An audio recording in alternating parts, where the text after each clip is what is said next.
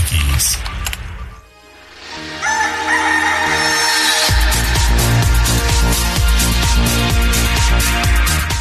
Son las 6 de la mañana con 6 minutos. Es un gusto saludarles en este miércoles 10 de enero del año 2024.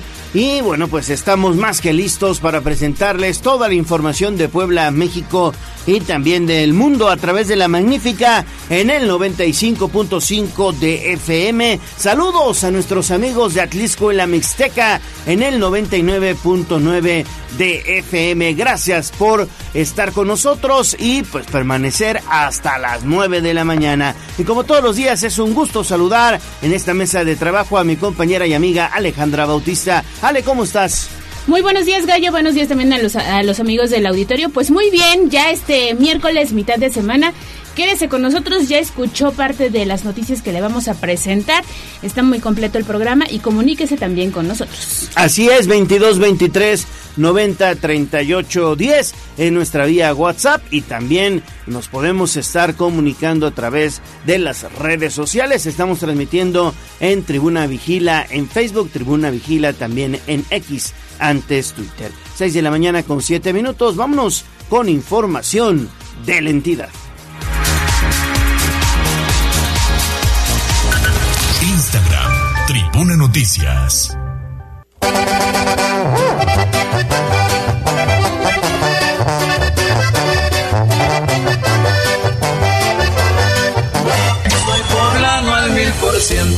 Me la rifo donde sea.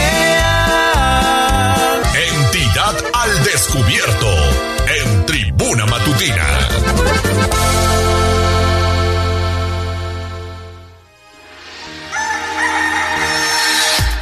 6 de la mañana con 8 minutos, como se lo comentaba en nuestro resumen inicial. En el gobierno del estado seguirán detonando obras y ayer el mandatario estatal, Sergio Salomón Céspedes Peregrina, dio a conocer que se- será en la segunda quincena de este mes de enero cuando se arranquen más obras en diferentes eh, regiones, puntos del estado. No es así, Pili, te saludo con gusto, buenos días. Gracias, buenos días, Gallo, al auditorio.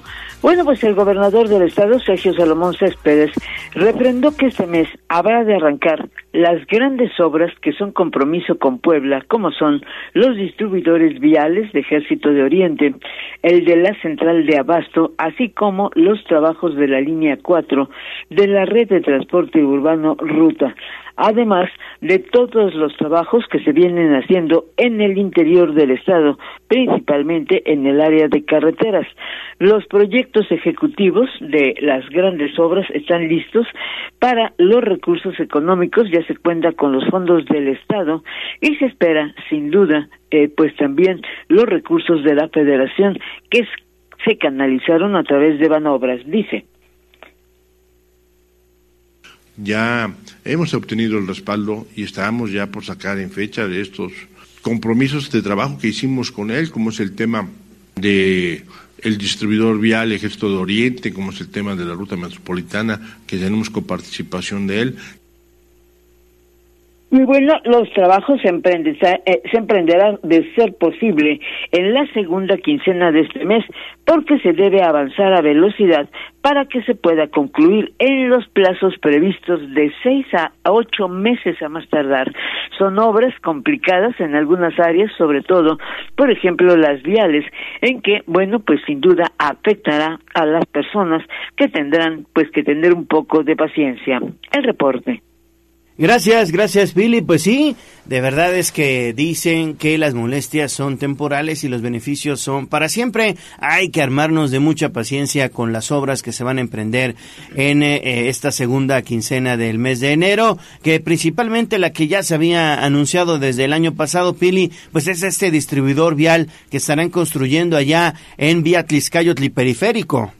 Así es, eh, en- más que nada, la, eh, lo, esas son de la Ruta 4, eh, Gallo. Sí. Los distribuidores viales es allá en el oriente, por Amalucan.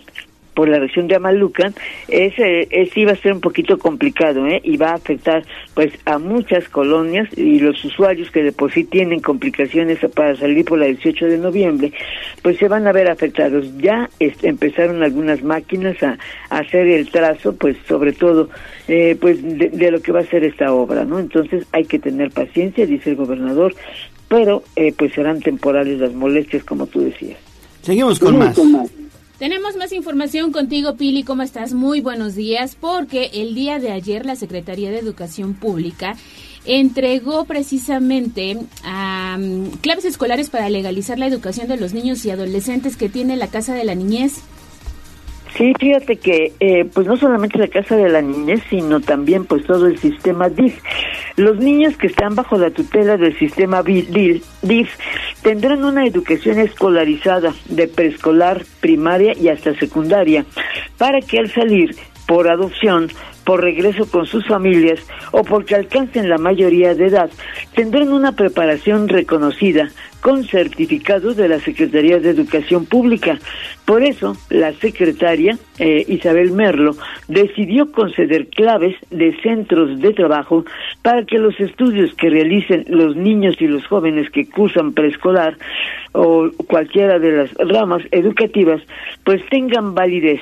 Los menores que están en estas casas de asistencia tendrán certeza y sus estudios estarán validados por la autoridad. Esto la señalaba Isabel Merlo en la ceremonia de entrega, en la presencia del gobernador Sergio Salomón Céspedes y de la presidenta del patronato del sistema DIF, doña Gaby Bonilla, quien expresaba emotiva por esta entrega. Que reitero mi agradecimiento a quienes fueron partícipes de este logro que beneficia a un aproximado de 300 niñas, niños y adolescentes que hoy se encuentran acogidos en alguna de nuestras casas de asistencia, pero que además lo harán con todos aquellos que lleguen. A estas acciones también sumamos la entrega de uniformes escolares y material educativo, que sabemos coadyuvará a esta labor, ya que con ello no solo estamos transformando sus vidas individualmente, sino también construyendo un futuro más prometedor y equitativo para toda Puebla. Dijo que el gobierno también a través del CAPSE apoyó la rehabilitación de los espacios de la Casa de la Niñez para ser habilitados como salones de clases, áreas de estancia, por lo que se materializa una acción más para favorecer a estos niños y adolescentes que están bajo el resguardo de este organismo. La verdad es que las obras a donde, bueno, pues hicimos un recorrido son realmente muy buenas. La entrega de claves escolares es una estrategia que trasciende y que repercute en la posibilidad de estos menores beneficiados para que tengan un desarrollo académico como si estuvieran afuera. El gobernador Sergio Salomón Céspedes, quien acudió a esta ceremonia, señaló que el gobierno del estado asume la responsabilidad de brindar educación gratuita para quienes más lo requieren y que son precisamente estos niños abandonados o que por alguna razón los tiene el DIF. Por eso pidió a los maestros para que todos estos niños ofrezcan no solo la enseñanza, sino también la bondad del corazón que no han tenido en sus hogares estos menores. Esto dijo el gobernador.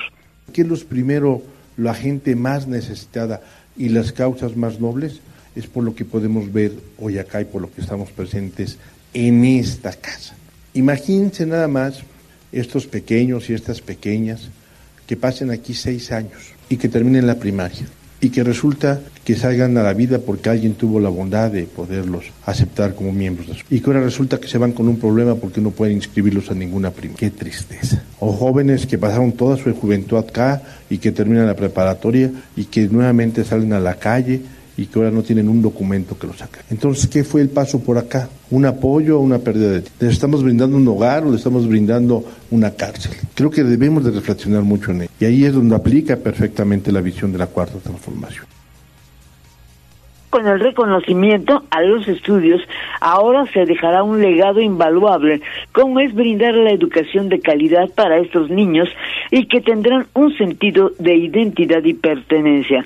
El director general del sistema DIF agregó también que con el otorgamiento de las claves, educación pública también hizo entrega de los uniformes, de calzado, incluso hasta de mochilas, así como materiales educativos para este segmento de población. Ese fue la visita, mi querida Ale, al Me parece una de las acciones más importantes en materia educativa también de esta administración que encabeza Sergio Salomón Céspedes Peregrina conjuntamente con el anuncio de la ciudad universitaria número 2, pero esto es muy muy importante Pili porque ahora todos estos adolescentes y niños que están en las casas de asistencia ya tendrán certeza y sus estudios tendrán validez oficial. Muy importante, ¿eh? No, y además de verdad la rehabilitación que también hizo el CAPSE a las instalaciones, de verdad no le piden nada a ninguna estancia privada, ¿no? Muy bien, muy bien por el CAPSE porque realizó trabajos extraordinarios. Doña Gaby Bonilla incluso, bueno, pues nos invitó a hacer un recorrido y la verdad es que el rescate es magnífico y la estancia, pues de los niños que están en clase, pues van a recibir mucho mejor atención porque los hacen sentir que, que están realmente en la escuela, que realmente están en familia. De verdad, una gran, gran labor humanitaria. Sí. Sí, las imágenes están disponibles también a través de arroba noticias tribuna de este recorrido que se hizo con la señora Gaby y ahí está el trabajo que se está haciendo en el DIF y por parte del gobernador Sergio Salomar. Muy bien, Pili, no te vayas, vamos a hacer pausa rapidísimo y volvemos de nueva cuenta contigo, por favor. Vamos a un corte comercial y regresamos en menos de lo que canta un gallo.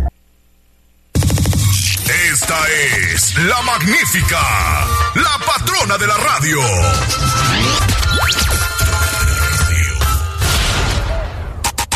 Seguimos con el gallo de la radio. Instagram, Tribuna Noticias.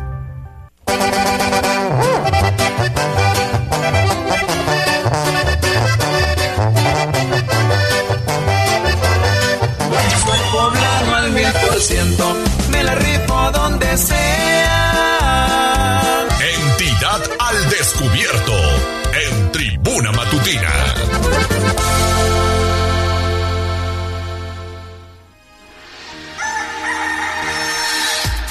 Seis de la mañana con 22 minutos, seguimos con más información y nos quedamos contigo, Pili Bravo, porque, bueno, pues Puebla tendrá beneficios con el programa IMSS Bienestar. ¿Como cuáles, Pili?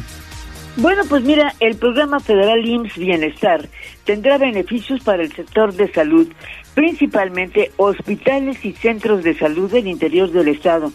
Esto lo decía ayer el gobernador Sergio Salomón Céspedes al informar sobre la reunión de trabajo que hubo en la comisión presidencial cuyo objetivo pues es darle seguimiento al plan de salud bienestar para que este año alcance los objetivos de ofrecer salud a todos los habitantes. El encuentro en el que participaron 22 gobernadores de los estados estuvieron con sus equipos de trabajo fue encabezado por el director general del Seguro Social, Zoé Robledo, que mantiene su promesa de venir a Puebla a mostrar los avances que se tienen en el Hospital de San Alejandro a cargo de la Secretaría de la Defensa Nacional. El gobernador Sergio Salomón habló de esta reunión. La certeza que le va a ir muy bien a Puebla con ello. Insisto, la basificación de muchos, muchos médicos es un principio. La clínica de oftalmología que estará terminándose. Tenemos que seguir avanzando en ello. La salud de los, de los poblanos y las poblanas no se puede politizar y tenemos nosotros que hacer que el servicio mejore todo el tiempo. Y vamos con todo por el bienestar. Es también un compromiso que asumo con gran responsabilidad. Y, lo primero viene la basificación, viene la transferencia de los servicios.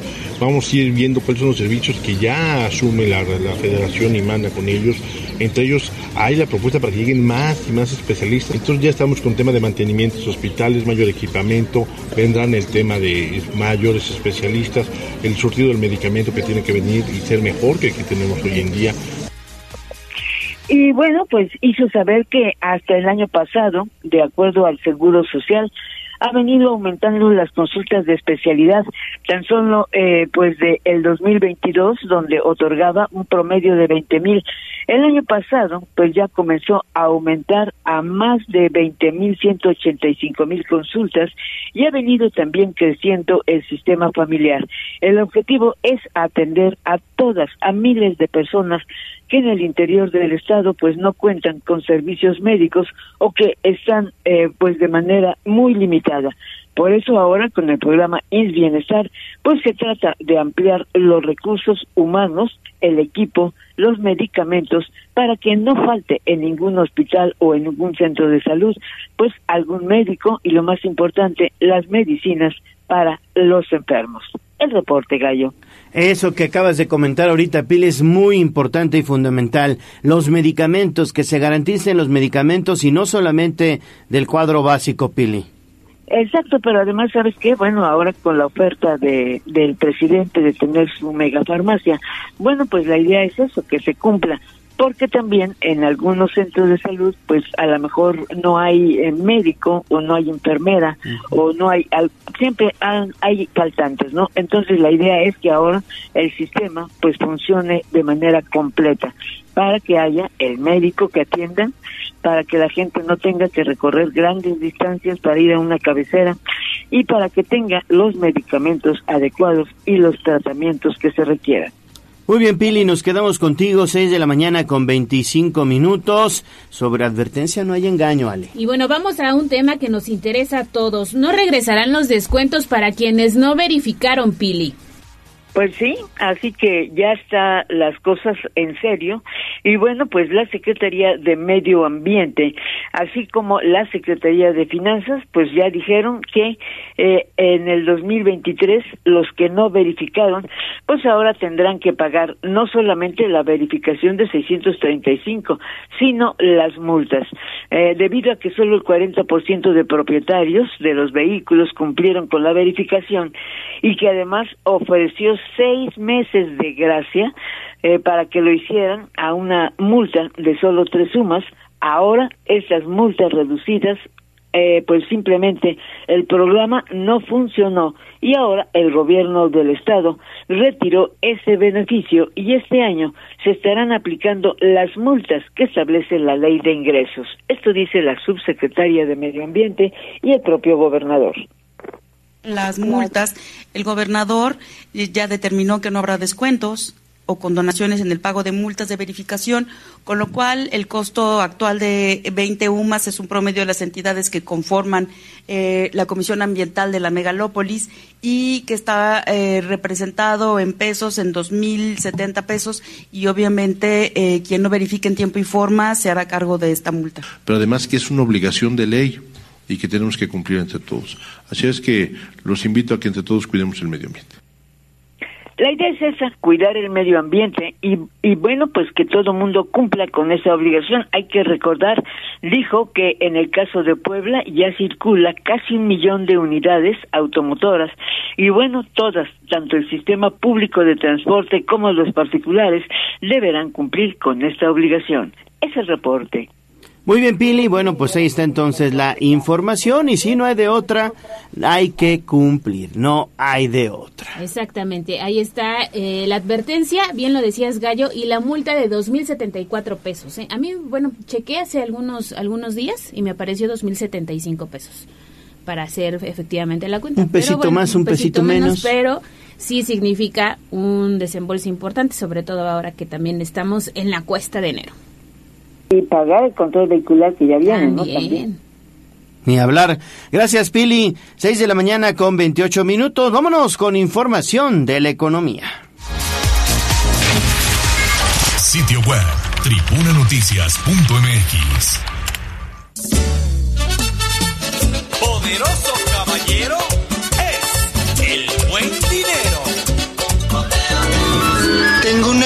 columna, tengo dos columnas, tengo tres columnas, sí. Parecen unas torres todas las monedas que yo he guardado aquí. Bien, ahorrar es el paso más importante, pero ustedes deberían aprender más sobre el dinero. El granero.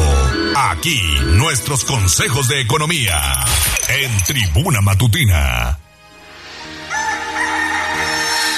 Ahora hacemos enlace con Liliana Tech porque esto es importante. La Canadevi considera que la nueva ciudad universitaria pues detonará el sector inmobiliario allá en la zona de Valsequillo. Lili, te saludo con gusto. Adelante, buen día. Buenos días, Gallo. Igualmente te saludo con gusto y también al auditorio. Pues sí, Arias Togo y López, presidente en Puebla de la Cámara Nacional de la Industria para el Desarrollo y Promoción de la Vivienda, la Canadevi, señaló que la construcción de Ciudad Universitaria 2 detonará el desarrollo inmobiliario al sur de la ciudad capital. De por sí se trata de una zona que ha crecido mucho en cuanto a construcción de vivienda y este fenómeno aumentará cuando la nueva sede de la UAP comience a operar. Por ahora no se ha registrado todavía aumento en la compra-venta de terrenos o en el desarrollo de conjuntos habitacionales, pero sí ocurrirá. Todo irá creciendo en función de la generación de empleos en la zona, que es Valsequito. Ello derivará en una necesidad tangible de vivienda, por lo que deberá desarrollarse, pero eso podría ocurrir hasta un año después de que CEU comience a recibir a sus estudiantes. Escuchemos. Y generará un cambio seguramente, hasta ahora no. ¿Por qué? Porque es un proyecto que apenas se va a ejecutar y entonces eh, la eh, nosotros normalmente vamos atrás del, de, del, eh, de la generación de empleos. Primero tienen que darse las necesidades y estimamos que estas se van a empezar a dar en la medida que ese se termine, posiblemente en los próximos seis meses, un año después, eh, se empezará a generar una, una necesidad tangible de vivienda para la gente que ahí se va a desarrollar. Hoy por hoy es un proyecto que se va a ejecutar, que felicitamos a todos los que son parte de él, este tipo de proyectos, tipo de empresarios, son los que le dan a Puebla impulso económico y por lo tanto celebró la construcción de la nueva CEU, de modo que en próximos meses los desarrolladores de vivienda deberán comenzar a trabajar en los planes para edificar nuevas viviendas acorde al uso de suelo y al plan de desarrollo urbano de la demarcación. Es el reporte. Gracias, gracias Lili por la información. Seguimos contigo. Seguimos con muy buenas noticias, Lili, porque la Secretaría del Trabajo tiene disponibles más de 11 mil vacantes tan solo para el mes de enero. Sí, efectivamente, mm, Ale, auditorio, Gabriel Miestro Medinilla, titular de la dependencia, informó que a partir de este 10 de enero se iniciarán con los reclutamientos especiales y ferias para buscadores de empleo en la zona metropolitana y el interior del estado, con más de 11.000 vacantes activas registradas en la Bolsa de Trabajo.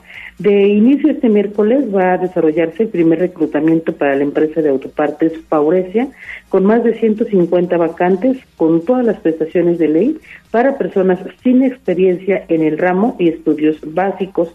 Ojo, este proceso se desarrolla en las instalaciones de la Secretaría. También la cadena hotelera Iberoestar realizará los días 15, 16 y 17 de enero un reclutamiento con más de 120 vacantes para personas interesadas en trabajar en 29 diferentes actividades del ramo turístico en la Ribera Maya, esto en Quintana Roo y también este proceso se da ahí en la Secretaría. Las primeras ferias del empleo del año están programadas para el 18 de enero en el Centro Histórico de la Ciudad Capital y para los habitantes de la zona conurbada el día 25 en la Plaza Central de San Andrés Cholula, esto con la participación de más de 25 empresas.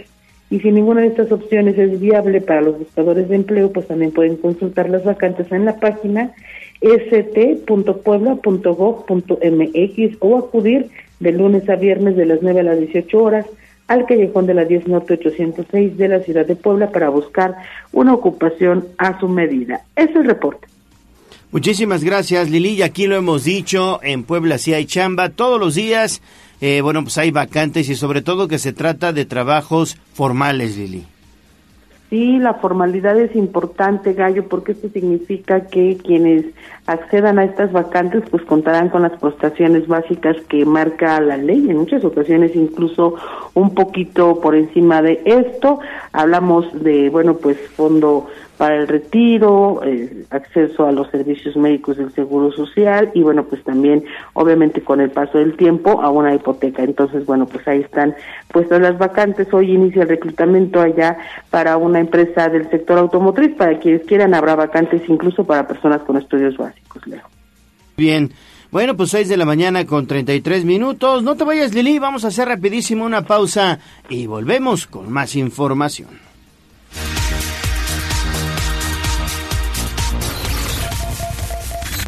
A un corte comercial y regresamos en menos de lo que canta un gallo.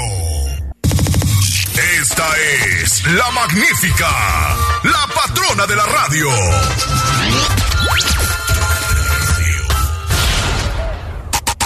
Seguimos con el gallo de la radio. Twitter, arroba tribuna vigila. Mi ciudad es la cuna dormido. Es un bosque de espejos. Hablemos de nuestro pueblo. El reporte de la capital poblana. En Tribuna Matutina. 6 de la mañana con 36 minutos. Seguimos, seguimos con más información. Regresamos precisamente con Liliana Tech porque pues estas son buenas noticias y principalmente para el pueblo mágico de San Pedro Cholula que bueno pues ayer dieron a conocer que en materia de turismo la verdad es que les fue muy bien durante el 2023 Lili.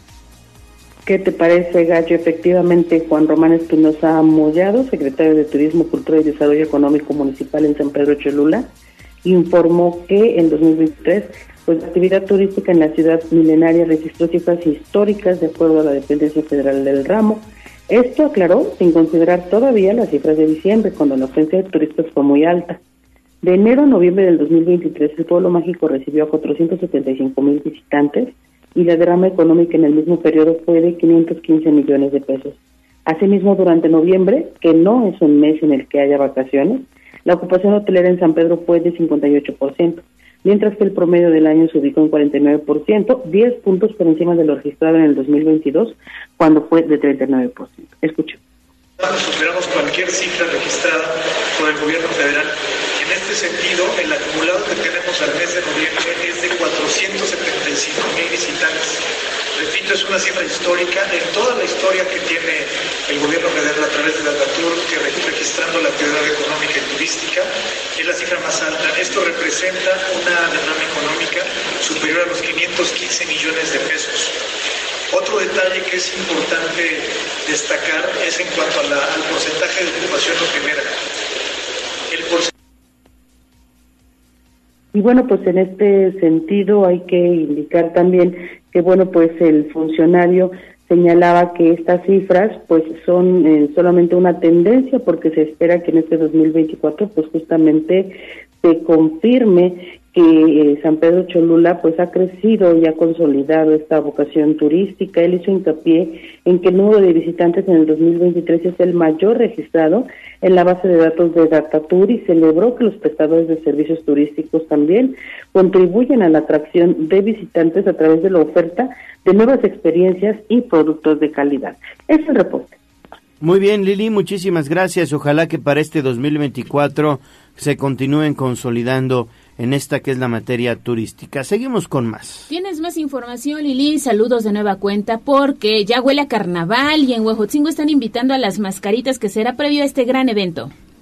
Sí, ya muy rápido pues se acercan estas fechas de fiesta y fíjate que todos los fines de semana de enero en Huejotzingo se celebran los domingos de mascaritas, desfiles en los que participan los danzantes, que a su vez forman parte del tradicional carnaval que año con año se celebra en el mes de febrero en el pueblo mágico. Edgar Aguilar Teixeira, director municipal de Turismo, Cultura y Educación en Huejotzingo, explicó que estos desfiles forman parte de la idiosincrasia de los habitantes de Huejotzingo y su propósito es anunciar que ya se avecina la fiesta grande.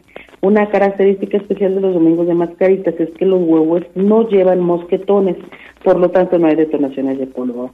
Tampoco utilizan sus trajes completos, aunque sí llevan música de viento. Por lo tanto es posible apreciar en estos desfiles pues parte del folclore del carnaval sin el ruido que a algunas personas les incomoda. Escuchemos.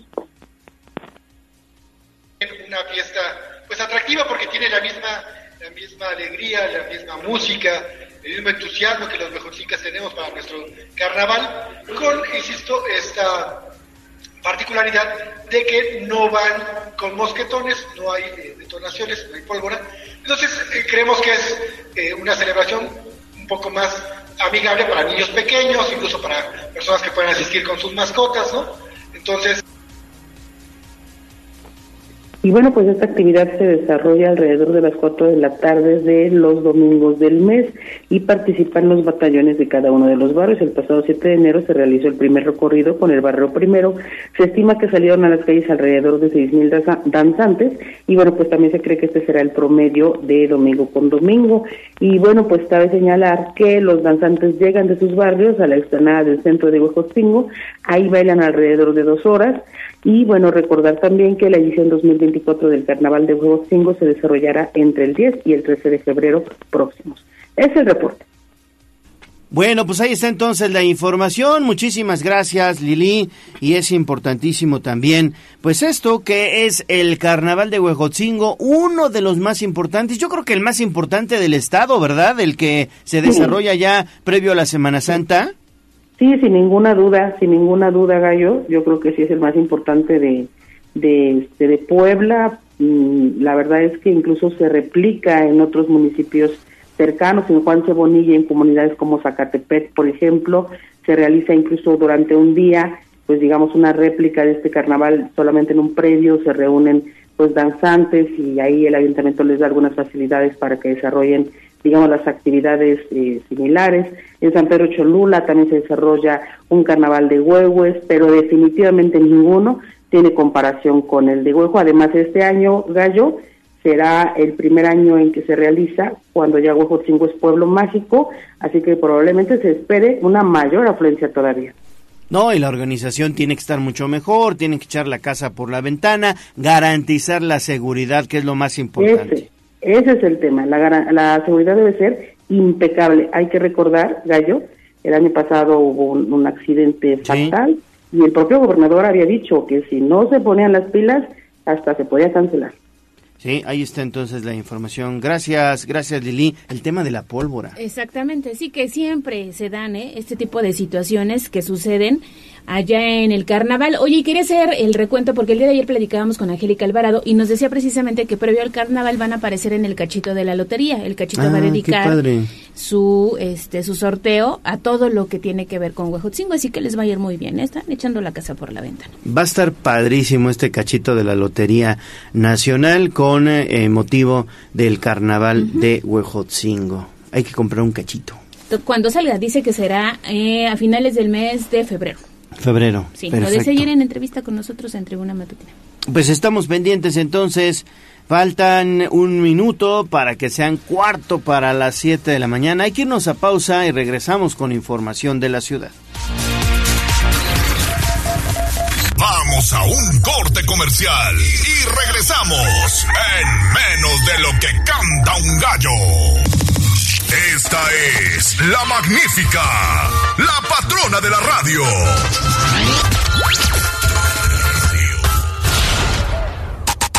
Seguimos con el gallo de la radio. Twitter, arroba tribuna vigila. Mi ciudad es la cuna de un niño dormido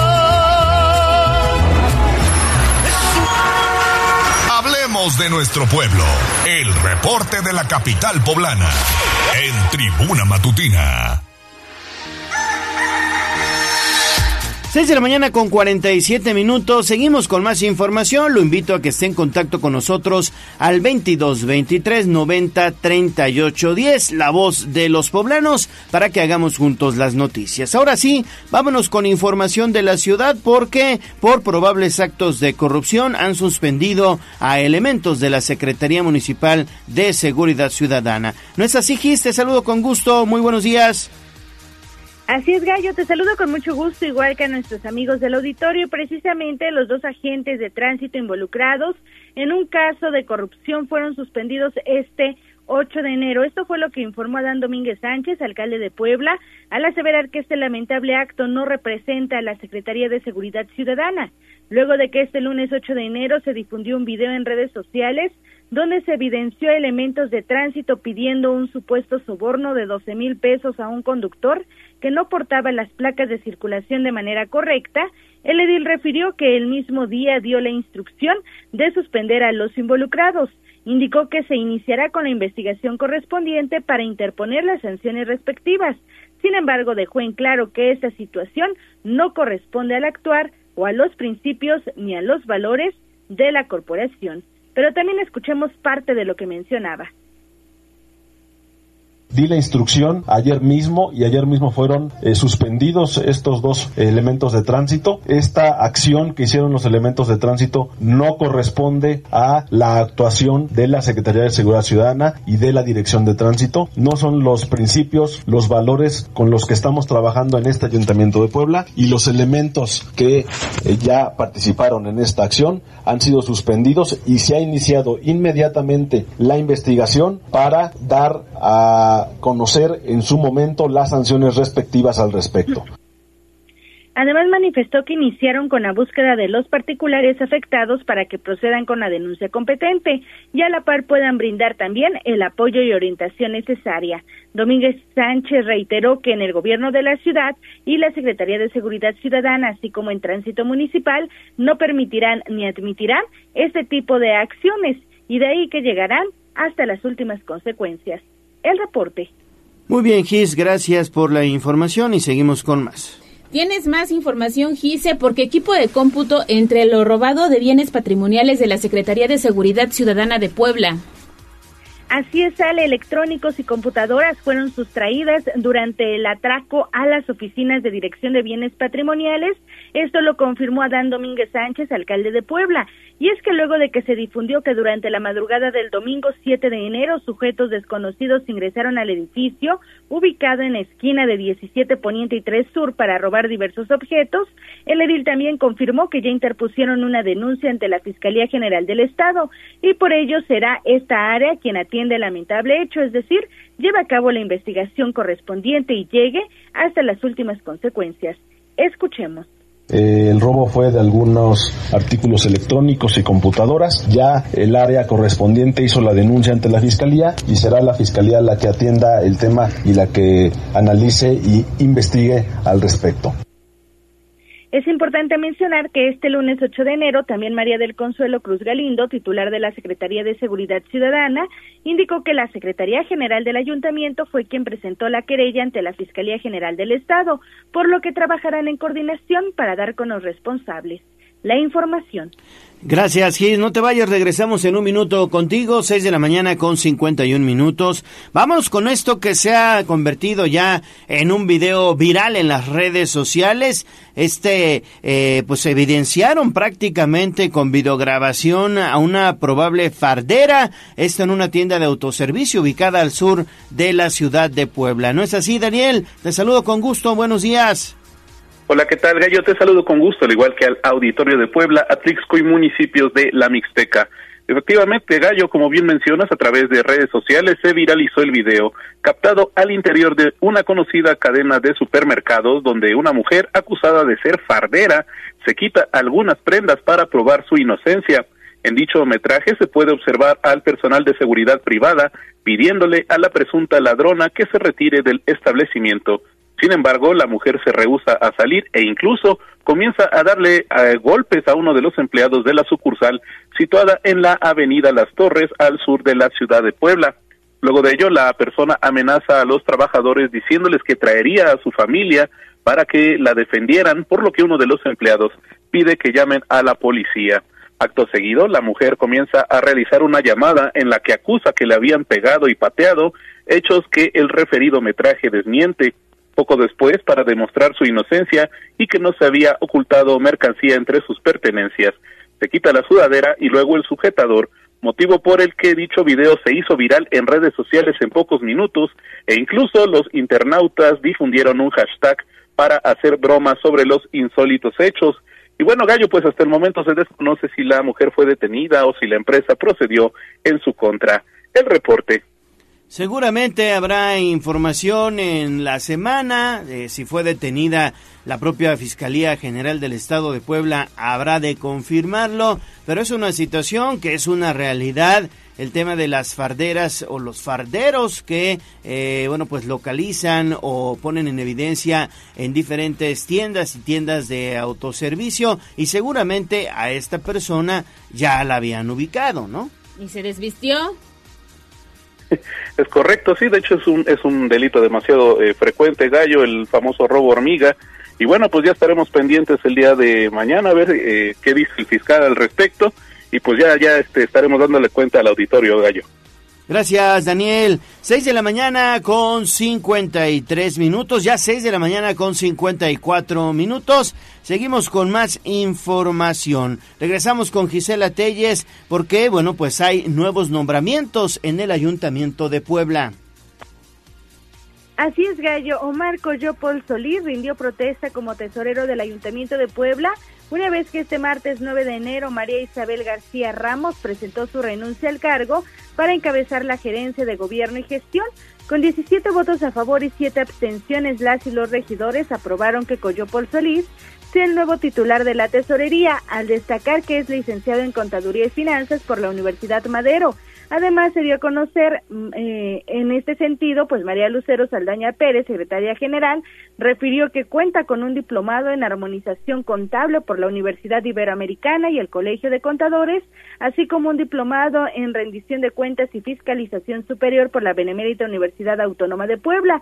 Y por ello subrayó que desempeñó el cargo de presidente municipal de San Andrés Cholula en el periodo 2005-2008 de tesorero municipal de San Andrés Cholula en las administraciones 1996 a 1999 y 2015 a 2015, así como contralor municipal de San Andrés Cholula de 1999 a 2022.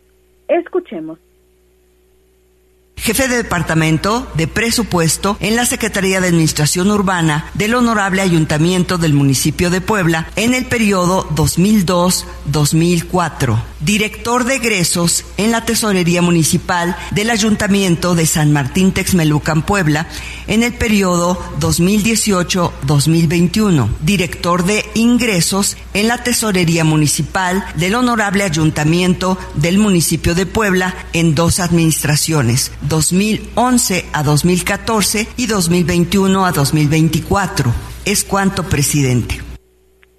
Y esto también fue parte de lo que mencionó María Lucero Saldaña Pérez, secretaria general, sobre eh, pues el nuevo nombramiento de Omar Coyopol y es importante también señalar que previo a esta toma de protesta, pues María Isabel García Ramos, tesorera municipal, presentó su renuncia ante el Cabildo, misma que fue aprobada con 18 votos a favor y 6 abstenciones. Saldaña Pérez, durante la lectura del oficio correspondiente, señaló que tomó dicha decisión por temas personales, ya que será la nueva titular de la Gerencia de Gobierno y Gestión, después de que Adán Domínguez Sánchez dejó el cargo para asumir la posición de alcalde. Así lo decía. Quiero manifestar ante ustedes mi renuncia voluntaria, irrevocable, con efecto a partir del día 9 de enero de 2024, al puesto que he venido desempeñando desde el día 15 de octubre del año 2021. Lo anterior por motivos personales, no sin antes agradecer a ustedes y al presidente municipal la invitación que me hicieron para participar en este proyecto. Agradezco infinitamente esta oportunidad de trabajar en corregir el rumbo del municipio de Puebla el reporte. Bueno, pues ahí está, estos son los nuevos nombramientos tras eh, el nombramiento que se hiciera precisamente de Adán Domínguez como alcalde de Puebla. Y terminamos este bloque contigo. Tienes más información, Gis, porque el día de ayer estuviste acompañando al presidente municipal en esta inauguración de obras en San Miguel Espejo. ¿Qué fue lo que ocurrió? Ale, pues debido a que era una de las principales peticiones de las y los habitantes de esta inspectoría de San Miguel Espejo, el alcalde Dan Domínguez Sánchez dio a conocer la dio inicio a las obras de rehabilitación del puente de la barranca de El Muerto. El presidente municipal detalló que la inversión será de 22.8 millones de pesos una vez que excavarán 499 metros cúbicos y 3.055 metros cuadrados en terreno y colocarán 100 metros cúbicos de concreto asfáltico, 409 metros cúbicos de base hidráulica, así como 10 metros cuadrados de plantilla de concreto. Además señaló que construirán 440 metros de guarniciones y 402 metros cuadrados de banquetas, instalarán volardos y señalamiento vertical, luminarias nuevas, entre otras acciones, esto al destacar que dicho puente pasará de uno a dos carriles para mejorar la circulación vehicular, pero también peatonal. Escuchemos parte de lo que mencionaba y que vamos a trabajar y que vamos a dejarlo de primera, de primera, porque merece San Miguel Espejo un puente de primera, merece San Miguel Espejo un puente como San Miguel Espejo, chingón, así, nada más Y entonces vamos a trabajar y vamos a trabajar, por ejemplo, me decía el secretario, todo lo que son los gaviones, toda la estructura, toda la parte de abajo, ¿para qué? Para que el puente sea más amplio. Vamos a ampliar los metros de el puente para que no nada más cruce un coche, para que crucen dos coches, pero también para que puedan usted, ustedes cruzar caminando, para que puedan cruzar de manera segura, para que puedan cruzar nuestros jóvenes, nuestros niños cuando van a la escuela, cuando lo van a, a la secundaria, que lo hagan de manera segura. Destacó que esta obra forma parte de un paquete de seis puentes vehiculares que el gobierno de la ciudad intervendrá durante este 2024 para abonar al bienestar de las y los poblanos. Domínguez Sánchez se comprometió a la par a apoyar con instrumentos a la banda de guerra de San Miguel Espejo, debido a que hace apenas ocho meses se conformó, esto para principalmente alejar a las y los jóvenes de las adicciones. El reporte. Gracias, Gis, por la información. Bueno, pues regresamos contigo más adelante, por favor. 6 de la mañana con 59 minutos. Vamos a hacer pausa. Vamos a la pausa. Y regresamos con más. Vamos a un corte comercial y regresamos en menos de lo que canta un gallo. Somos la magnífica y estamos en Puebla. En el 95.5 FM. Atlixco de las Flores. 99.9 FM. Y en Zacatlán de las Manzanas. 88.3 FM. La magnífica. La patrona de la radio. Seguimos con el gallo de la radio.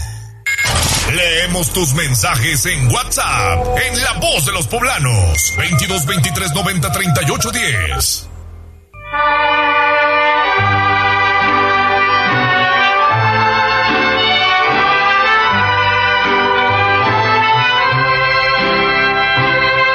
En la fresca y perfumada mañanita de tu santo, recibe mi bien amada la dulzura de mi canto encontrarás en tu reja un fresco ramo de flores que mi corazón te deja, chinita de mis amores.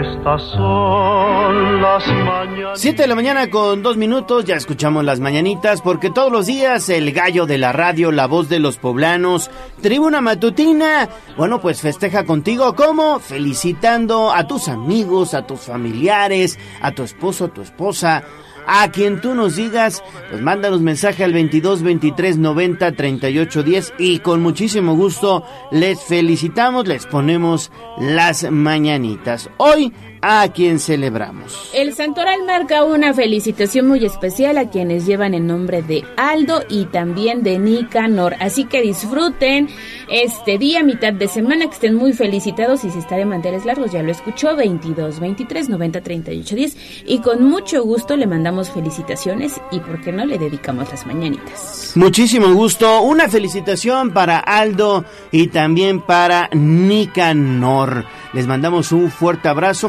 Felicitaciones. Recuerden 22 23 90 38 10. Muchas felicidades.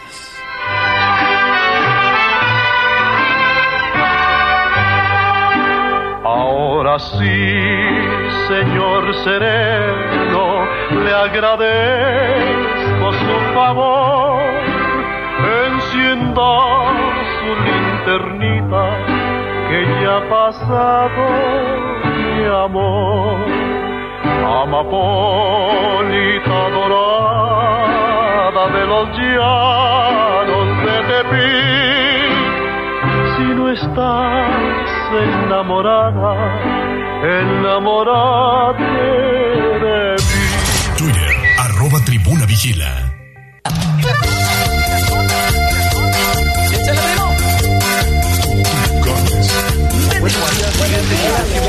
Esta es la voz de los poblanos. En Tribuna Matutina también te escuchamos. 7 de la mañana con 4 minutos. ¿Qué tenemos, Ale, en la voz de los poblanos? Señor Daniel, le mando un saludo de buenos días. Ya se reportó, ya nos llegó el mensajito de voz. Vamos a escuchar qué dice a la voz de los poblanos. Buenos días, Ale, Gallo, Jazz, Aura que anda por ahí también, a todo el equipazo ahí del mejor noticiero de Puebla, Tribuna Matutina. Este, espero se encuentren bastante bien. Este, aquí ya listos para preparándonos para irnos a trabajar y bueno, escuchándolos como siempre, siendo nuestra leal compañía eh, como todos los días.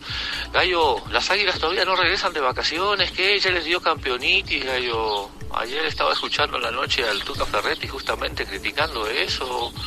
Hay que ser profesionales, gallo. Hay que ir por ese bicampeonato, luego el tricampeonato, gallo. Abrazo enorme, buen día a todos, chao.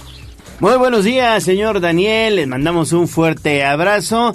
Pues sí, ya la verdad es que se están preparando, pues ya este fin de semana, a partir del 12 de enero comienza el clausura 2024.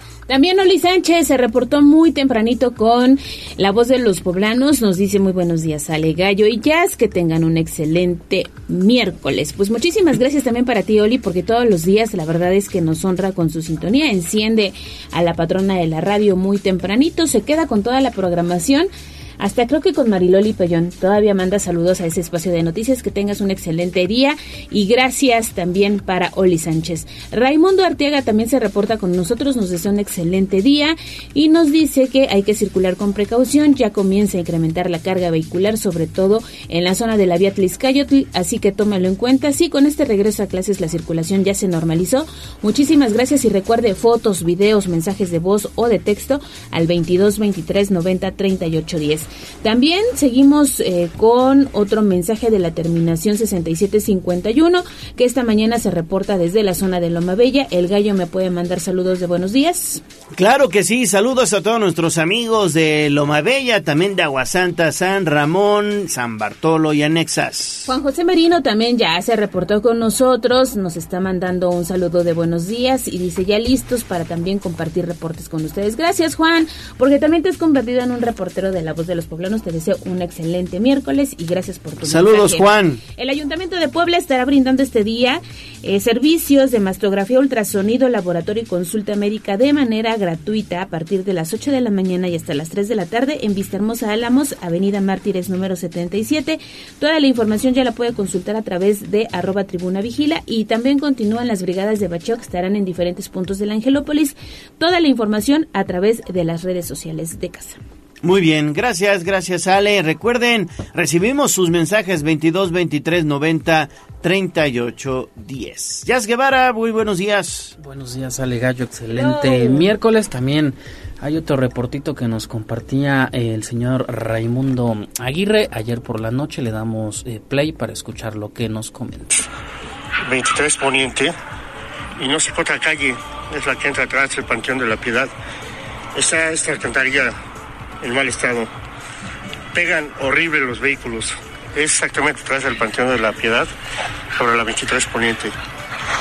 Ahorita les mando la localización, no sé qué calle sea, pero tengan mucho cuidado. Nos comparte las imágenes y ya incluso también nos pasó la ubicación exacta es la 23 Poniente, esquina con 29 Sur. Con mucho gusto lo reportamos a Agua de Puebla, en este caso para su atención, registro sin tapa. También la señora Claudia Rodríguez, terminación 0212. Dice hola, buenos días para todos. Un favor enorme será que puedan pasar este reporte. Eh, hay una persona de la tercera edad, es eh, bueno vive en la calle, dice lo vi ayer en la mañana temprano y pasé como a las 2 de la tarde y ahí seguía, se ve que está eh, bastante enfermo, se encuentra generalmente enfrente del templo de San Francisco, nos comparte las imágenes que con mucho gusto también compartimos con el DIF eh, municipal para su atención. También saludos para el Rex que dice buenos días para todos, estoy desayunando pera, ¿qué van a comer ustedes? Ay, qué sabroso. Pera. Una, Muy light, pera ¿no? Muy sabrosa. Hay pera, hay, hay pera de la jugosita y hay otra que es muy seca. Sí, a mí me gusta así la, jugosita, jugosita, claro. Sí. Pero pues se me antojó, ya se me antojó, supera. Sí. Pero sí anda muy light. Muy, muy light. También la terminación eh, 9616. Gato Miguel dice buenos días para todos. Feliz miércoles. También terminación 77-76, que tengan excelente jornada, que se cumplan todos los propósitos de este miércoles. Gracias también por los buenos deseos. Magia Divina también manda saludos. Y Tavo, que ayer eh, pues nos compartía estas fotografías. Eh, hay obras en esta parte de la incorporación del distribuidor vial Juárez Cerdán hacia el eh, Boulevard Hermanos Cerdán. Nos comparte las imágenes que tomen en cuenta. También eh, pues no hay paso obviamente sobre este distribuidor eh, pues importante y que tantos vehículos circulan diariamente y cerramos ya con los mensajes a través de Facebook. Saludos para Jun Rubens. Saludos. José Luis Vázquez, Juan Zamora, Oli Sánchez, José Armando López Portillo que nos manda un... Saludos emoji. Armando. Cres Jacome, papá de nuestro compañero Daniel, dice excelente ombligo de semana. Igualmente, señor. Para Mañana la morgue. La morgue, la morgue, Ojalá para, como regrese. diría Alex Regrese. Lora, ponga la grabadora. Exactamente. y seguimos pendientes en las plataformas de Tribuna Vigila. Oye, esto que comentabas del señor en situación de calle, a veces es complicado porque el DIF hace sus rondines, pero si la gente no se quiere No ir al quiere. dormitorio municipal, es ahí donde se complica, porque es una invitación, no se los pueden llevar a la fuerza. Ahora, lo que sí podemos hacer es canalizarlo, a Sí. lo mejor le entregan una cobija, buscamos el apoyo, pero a veces es complicado ese tema.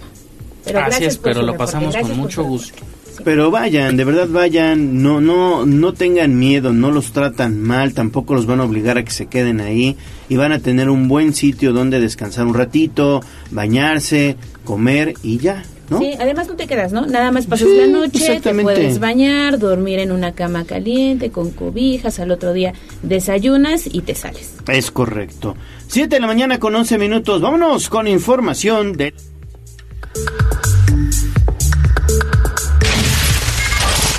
web, tribunanoticias.mx.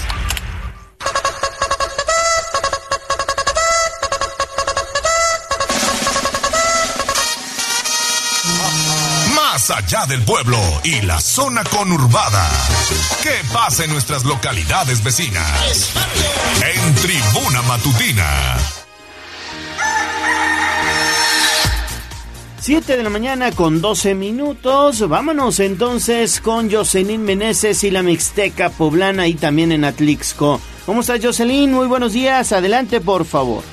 Hola Gallo, muy buenos días. Envío un saludo para Ale, también un saludo para el auditorio. Así es, compartiendo información de lo que ocurre en Atlixco y también municipios aledaños. Ahorita vamos con información del municipio de Huaquechula, ya que ellos como parte de las actividades que están realizando para rescatar la cultura de los pueblos originarios de este municipio, están organizando un taller de teatro para niños que lleva nombre eh, Izcachito, donde los niños y las niñas aprenderán a expresarse en la lengua de origen náhuatl, además de divertirse explorando el arte del teatro.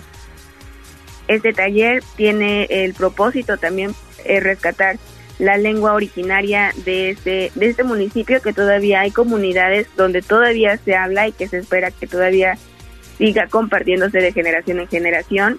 Va a iniciar este próximo 14 de enero y pueden participar tanto personas de Huaquechula como de municipios aledaños. Platicamos con Antonio Soriano, que es director de Educación y Cultura de este municipio, y nos hace esta invitación. Bueno, decirles que desde aquí de la Casa de la Cultura Popular Gulica los invitamos a que asistan a nuestros talleres en este 2024. Estamos arrancando, trabajando con los niños, el taller de teatro comunitario en lengua náhuatl.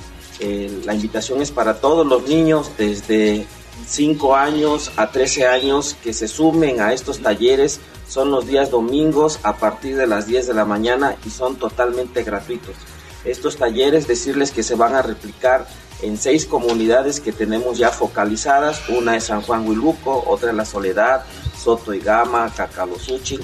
Y así estamos seleccionando a las comunidades porque vamos a concluir en el mes de abril con el encuentro de teatro comunitario, un encuentro muy bonito que van a ser obras de teatro trabajadas desde las comunidades con niños de, de 5 años a 13 años. Así es que vénganse, estamos arrancando con la primer sede que es aquí en San Juan Huiluco.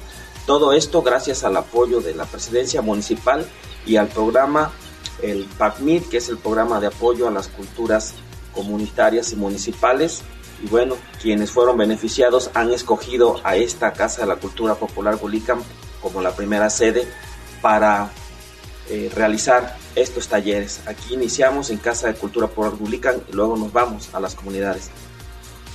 Esta invitación es abierta y para más información también comparten el teléfono 222 100 0997 o acudir directamente a la Casa de Cultura Huílica que se encuentra en la comunidad de San Juan Huiluco, perteneciente al municipio de Huaquechula. Gracias, Jocelyn. ¿En dónde te leemos? Claro que sí, a través del www.contextosnoticias.com y las redes sociales de Noticiero Contextos para tener información de lo que ocurre tanto en Atlixco como en la región. Perfecto, muchísimas gracias. Vamos a hacer pausa y regresamos con más información. Vamos a un corte comercial y regresamos en menos de lo que canta un gallo. Esta es la magnífica, la patrona de la radio.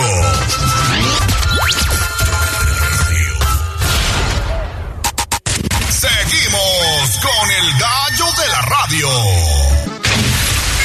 Sitio web, tribunanoticias.mx.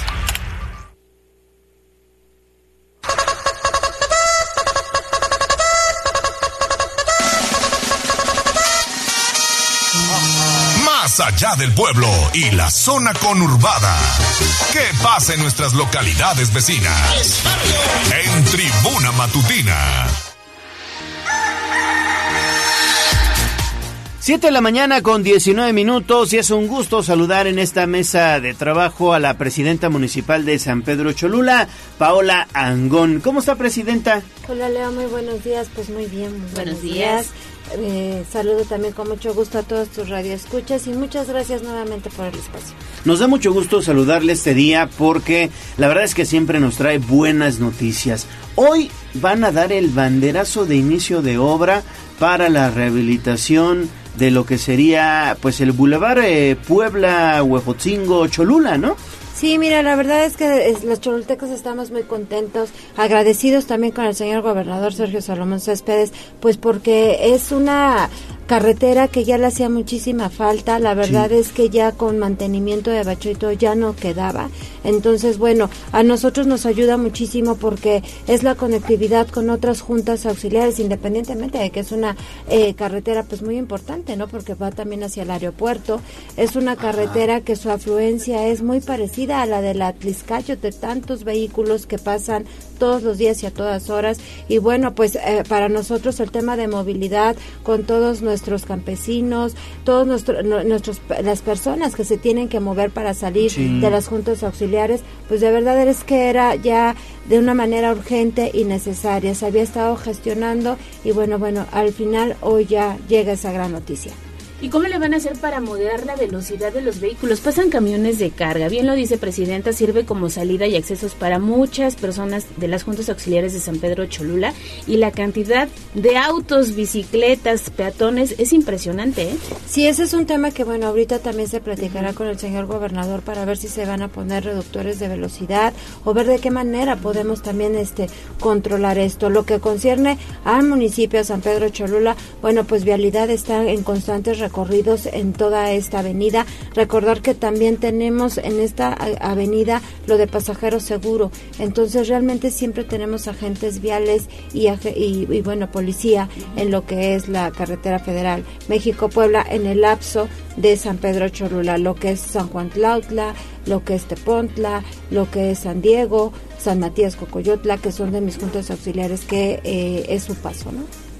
Y a partir de qué tramo, digamos, comprende esta obra, porque bueno, pues la carretera Huejotzingo prácticamente es de las 12, entiendo, que desemboca la carretera Huejotzingo de San Pedro Cholula, luego vienen todas las juntas auxiliares de Cholula, Juan Cebonilla, la intersección al aeropuerto, hasta llegar a Huejo, Son ¿no? tres municipios los que vamos a salir beneficia- beneficiados con esta gran obra, que es San Pedro Cholula, Juan Cebonilla y Huejotzingo. Sí. Entonces es de, abarca desde San Pedro Cholula hasta parte de Huejotzingo. Entonces la verdad es que es una obra de una inversión muy, muy importante ¿De que está es? haciendo el gobierno del estado. No tengo aproximadamente yo acá ahorita el monto, pero pues sí es una obra de más de 40 millones, más Sí. o menos yo le calculo. ¿Y es una obra solo del gobierno del estado o también Sí, del no, gobierno es- municipal? No, es una obra solamente estatal, es Ah, una bien. obra del gobierno del estado, lo cual por eso mi agradecimiento al, al gobernador, ¿no? Y el día de ayer también en conjunto eh, se estuvo trabajando con el Comité de Padres de Familia del eh, Telebachillerato de Zacapechpan. Cuando tu servidora llega, ellos que eh, ya, est- ya tenían un terreno, pero faltaba una mínima parte para poderlo liquidar a través del presidente auxiliar Tomás Cielo me da el acercamiento con el comité de padres de familia en turno en ese momento, Sí. con los cuales se les da la- el, el recurso que faltaba para la adquisición de ese terreno. Se adquiere el terreno, se hace la gestión correspondiente eh, para que, tengan sus escrituras y bueno, ante CAPSE se gestiona también esta gran obra. El día de ayer se puso la primera piedra con CAPSE. Eso es muy bueno también y sobre todo en, en San Pedro Cholula, Ale, presidenta, amigos oyentes, se está garantizando también el abasto de agua potable. Si ese es otro tema Eso es un tema fundamental, ¿eh?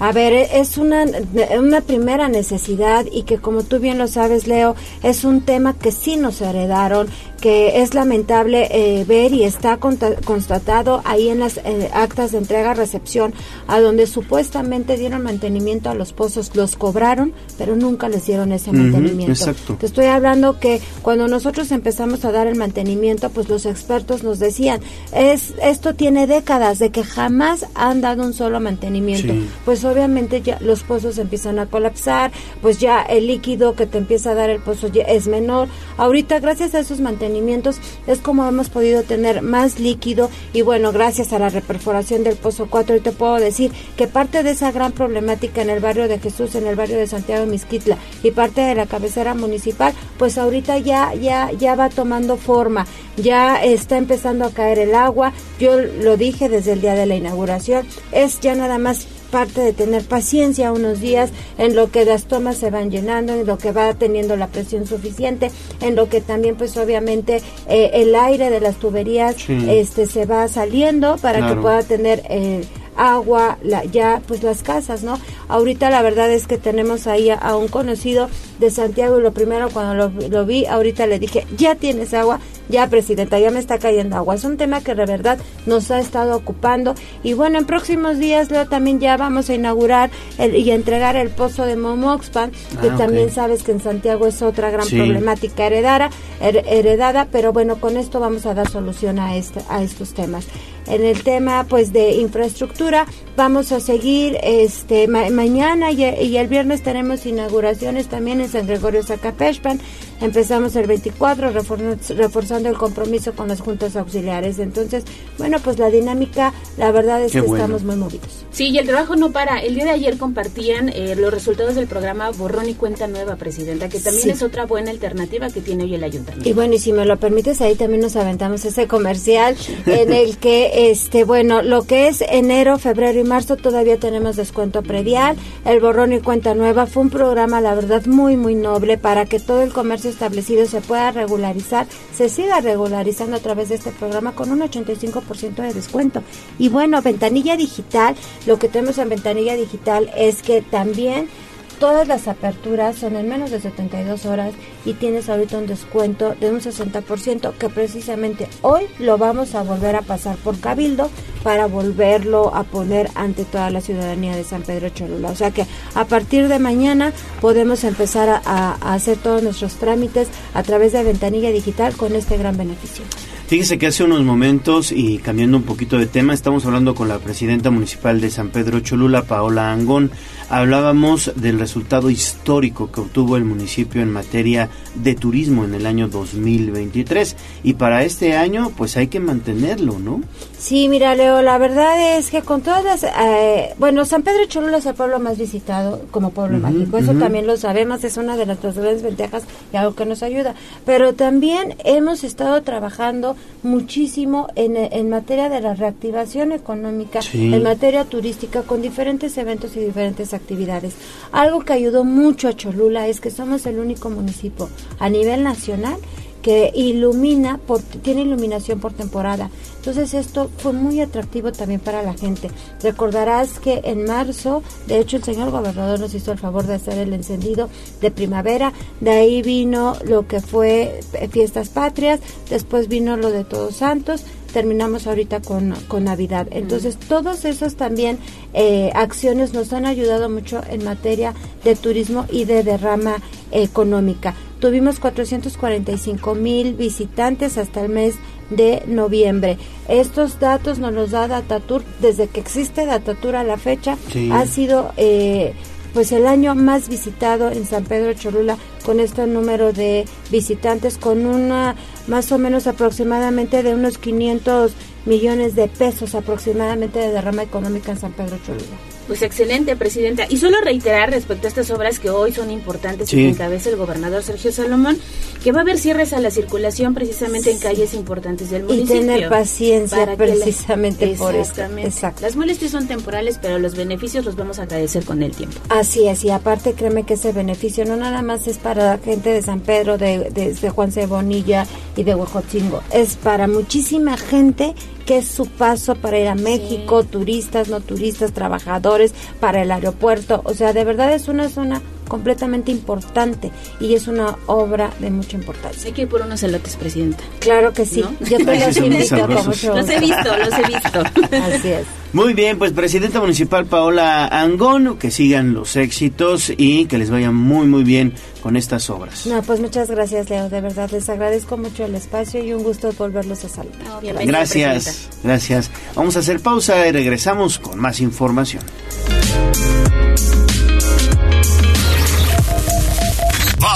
Un corte comercial y regresamos en menos de lo que canta un gallo. Esta es la magnífica, la patrona de la radio.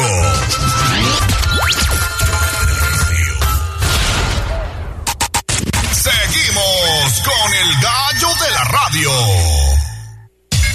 Twitter, arroba tribuna vigila. 7 de la mañana con 31 minutos. Escuchemos la palabra es acción del padre Adrián Benítez.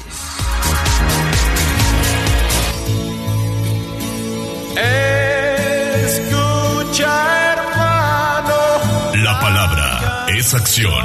Escuchemos el mensaje del padre Adrián Benítez en Tribuna Matutina.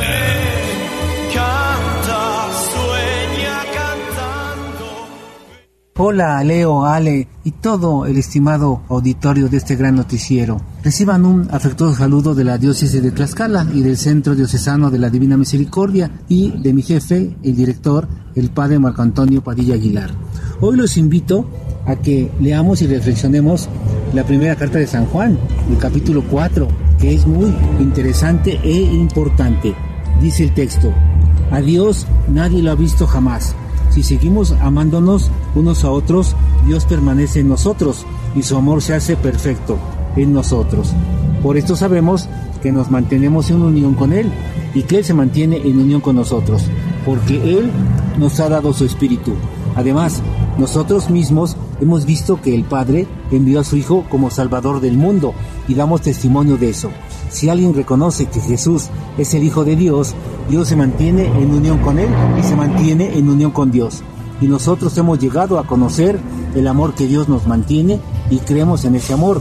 Dios es amor y el que permanece en el amor se mantiene en unión con Dios y Dios se mantiene en unión con Él. Pues sí, este texto es maravilloso porque nos habla de amor y nos hace una definición que no había en todo el Antiguo Testamento ni en el Nuevo, hasta este momento en esta primera carta de San Juan, donde se define que Dios es amor. Y en base a esto, una gran santa, Santa Teresita, hace una reflexión y una conclusión también maravillosa. Y en base a esta afirmación de Dios es amor, ella dice, Jesús, tú eres mi único amor. Fíjense, qué reflexión tan extraordinaria. Y una invitación para nosotros, ¿eh? Porque si vemos que el centro de nuestra vida es Dios y recordemos que la segunda persona de la Santísima Trinidad es Jesucristo, que es hombre verdadero y también Dios verdadero, o sea, tiene dos naturalezas, la divina y la humana, entonces nuestra vida va a cambiar, porque él mismo Jesús promete, que el que cumpla los deseos y proyectos del Padre Celestial lo va a agradar. Y entonces el Padre y Él mismo vendrán a nosotros y vivirán en nosotros como un templo vivo, el Padre, el Hijo y el Espíritu Santo, la Santísima Trinidad. Fíjense qué maravilloso. Y en esta época que no podemos bien aclarar y definir nuestra situación real sobre temas tan importantes como la verdad y el amor, pues recordemos a los griegos que ellos habían definido bien esta situación cuando eh, aclararon bien que el amor material, el amor carnal era eros y el amor espiritual, el que vive en el corazón y en la mente, era caritas. Entonces había una definición muy importante e interesante que nosotros hemos desvirtuado porque hablamos de amor y confundimos los términos, ¿eh? confundimos los dos y no podemos definir exactamente qué es. Por lo tanto cometemos muchos errores en esta vida. Hay que aclarar esto y pidamos al Señor su misericordia para que transforme nuestra vida y este corazón que tenemos que es pecador y es de piedra porque no sabe amar, se convierta por la gracia de Dios en un corazón de carne que pueda amar y que pueda ser una habitación para la Santísima Trinidad. Es un proyecto maravilloso, hermanos, ¿eh? Si aceptamos esto, nuestra vida va a cambiar y va a cambiar para bien, porque todo lo que nos promete el mundo y que es que podamos tener la felicidad por medio de poder, amor, placeres, pues no, no funciona esto porque se termina en unos segundos y la felicidad real que Dios nos promete, que es la misma vida divina de la Santísima Trinidad, que es la vida eterna, es una felicidad que dura para siempre y vale la pena. Es la vida eterna de la que nos habla San Juan. Realmente es extraordinario estos proyectos que tiene el Padre Celestial para nosotros. Vale la pena escuchar el mensaje de Jesucristo que es el mismo Evangelio, transformador por la misericordia, y que la iglesia tiene la misión de comunicar. Por eso estamos aquí. Y ustedes también, porque cuando comprendan la misericordia y la vivan y la pidan y la tengan, van a ver que va a brotar de ustedes mismos la misericordia para el prójimo. Y el prójimo es el próximo, aquel que está cercano a nosotros. Sea amigo o no sea amigo, ¿eh? Eso es lo importante. Gracias por su atención y nos escucharemos en esta extraordinaria estación el próximo miércoles si Dios permite. Les agradezco muchísimo.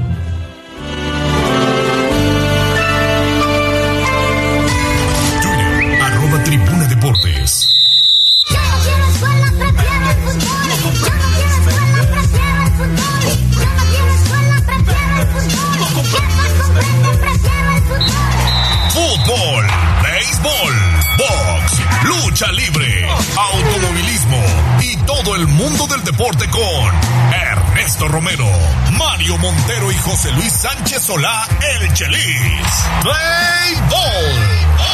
En Tribuna Deportes. Béisbol. 7 de la mañana con 37 minutos. Hoy iniciamos con béisbol porque tenemos no buenas, excelentes noticias. Ernesto Romero, ¿cómo estás?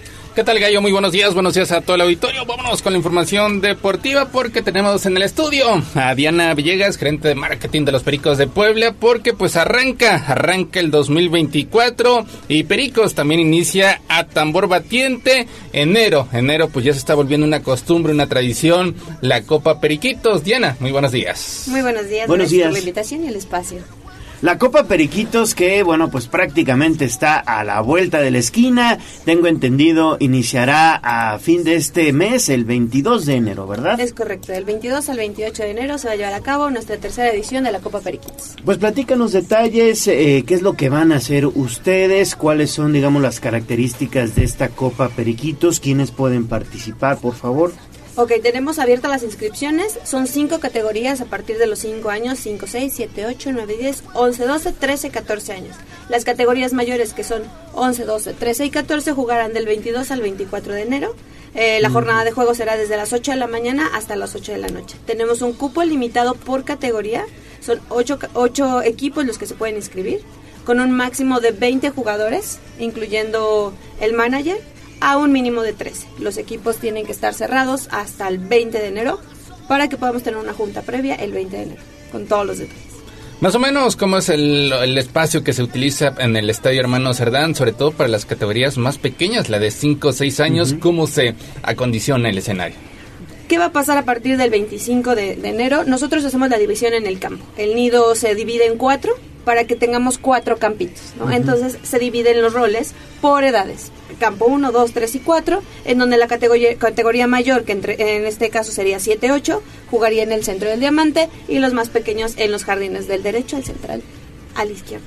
Oye, la, la invitación no solamente es para novenas que radican en la ciudad de Puebla, sino también de otras plazas de la República, como ya ocurrió desde el año pasado. Es correcto, ahorita tenemos ya equipos inscritos foráneos. Afortunadamente tenemos buena convocatoria de Veracruz, Michoacán, Zacatecas, Ciudad de México. Entonces, la verdad, hemos crecido muchísimo. Al final, esta tercera edición en Puebla también nos ayudó a que pudiéramos tener una edición en Acapulco el año pasado. Y eso nos ha dado mayor difusión, mayor alcance. Y también para que otros estados vengan y conozcan cómo se juega en Puebla. ¿no? Exactamente, cómo se juega en Puebla y además que este tipo de, de, bueno, pues certámenes, de torneos, pues también eh, eh, los, los utiliza precisamente el equipo para observar pues los nuevos talentos, que eso es muy importante, irlos formando desde chavitos, ¿no? Es correcto, desde el año pasado tenemos visorías. Nosotros, el área deportiva se encarga de eso, obviamente con las categorías mayores, que son pues los que están a un paso de que puedan entrar a una academia con nosotros, ¿no? Entonces, eso sirve para proyección de los pequeños. Afortunadamente tuvimos ya firmas de poblanos esta semana que jugaron en ediciones pasadas de Copa Periquitos. Muy bien. ¿La participación es solamente varonil o también mixta? No, es mixta, es completamente abierto. Nosotros tenemos la apertura de que cada equipo, no importa la categoría, pueda ser mixto, desde los pequeños o bien que solo puedan inscribir a un equipo de niñas, no pasa nada. Y otro, otro ingrediente extra que se añade para este año es que los partidos serán transmitidos a través de redes sociales. Sí, afortunadamente este año tenemos la cobertura en el estadio, ya tenemos la capacidad y la tecnología para hacerlo, entonces ya podemos ver a nuestros pequeños, si estamos lejos, sobre todo los foráneos que no pueden venir todos con su familia, y pueden, podrán ver a través de nuestras redes sociales toda la transmisión de los juegos. Oye, Diana, Diana Villegas es eh, personal de marketing precisamente del equipo Pericos de Puebla. ¿Esto no afectará las obras que tengo entendido ahí en el estadio? No, no, no, No. afortunadamente la remodelación que se está haciendo es la parte externa, Ah, el campo bien. no se ha tocado. Precisamente tomamos esa fecha porque obviamente el campo necesita una restauración y un mantenimiento. Después de Copa Periquitos será el proceso dentro del campo. Muy bien. ¿Algo más, Neto? Pues nada más, algo, algo más que quieras agregar. Solo que cualquier detalle pueden entrar a nuestro micrositio, Ujú. pericosdepuebla.com, diagonal Copa Periquitos, ahí van a encontrar todos los detalles de costo, inscripciones, documentos y todos los equipos que ya están inscritos. ¿Cuántas novenas esperan? Eh, híjole, ¿O apar- equipos? más de 70. Más de 70. Uy, son muchísimos. Sí. No, no pensé que se jugara tanto béisbol de niños. Sí, de hecho, sí. Sí. Afortunadamente tenemos ligas en Puebla y también nos permite que otros estados tengan unas ligas mayores de, de, de, de ligas infantiles y juveniles. Entonces, vamos por mucho este año. Oye, me voy a meter a la plática porque está bastante interesante. Digo, hace algunos años me tocó estar, eh, obviamente son niveles completamente diferentes, una universidad que fue ese de la UAP. Obviamente en esa universidad vienen todos los eh, estudiantes de distintas universidades del, eh, pues de México, de toda la República, y obviamente eh, es la convivencia entre, entre los participantes, en este caso los niños de distintos eh, pues estados, como lo que estoy escuchando, pues es una parte importantísima para pues forjar este amor por el béisbol y seguir eh, pues dedicándose a esto porque al final de cuentas México también es, un- es un país de beisbolistas ¿eh? Sí, más uh, Sí. los la- el último año que fue un boom en, Pu- en México, también el asunto de béisbol, eh, nos ayuda a que muchos niños de verdad no juegan igual en el norte que en el sur. Entonces ayuda mucho el nivel, tanto en Puebla como los que vienen de fuera. El nivel es fuerte, pero de manera diferente. De verdad se ve la capacidad de los niños completamente un estilo diferente, desde el bateo, desde el picheo. Aunque sea asistido para los pequeños, el hecho de que, por ejemplo, muchos ya jueguen con bat de, ba- de aluminio o de, o de madera, cambia mucho el nivel. Entonces, va a ser la verdad una gran oportunidad para los pequeños. no pues nos vamos a dar nuestra vuelta con Sí. Neto ¿eh? porque pues está padre o sea suena bastante padre el bat de madera será a partir de 9 años, ¿no? Eh, no, eh, categorías mayores que son 13, 14 13, y 11, 12. 11, 12, 13 y 14, bat de madera, madera. y los demás de aluminio. no pues Los hay que de comprometernos nos vamos a hacer un en vivo con Neto allá Por Está padre la idea. La inauguración a qué hora será? Está padre. Vamos a tener una modificación de inauguración. ¿Por qué? Porque como empiezan los grandes primero, queremos juntar a la mayoría de los niños y tal vez sea a partir del miércoles o jueves. Veremos cómo juntamos a la mayoría de los equipos para que puedan asistir a la inauguración. Y también un plus es que vamos a tener un home run derby en esta Copa Periquitos. Ah, ese está padre, también el Home Run Derby. Muy bien, pues vamos a estar muy atentos de esta Copa Periquitos. Es eh, importantísimo el darle impulso, el darle difusión a el béisbol de las categorías menores que pues vienen empujando y vienen empujando fuerte, así que hay que apoyarlos. Gracias Diana Villegas. Gracias a ustedes por el espacio y los esperamos con ese en vivo. ¿eh? Sí, claro que sí. Vamos, sí. Gracias Pues, Neto. estaremos, estaremos al pendiente. 22 de enero, Copa Periquitos 2024. Ya, ya es la tercera edición. Gracias, Diana. Felicidades. Gracias. Éxito. Vamos a hacer pausa y regresamos con más deportes.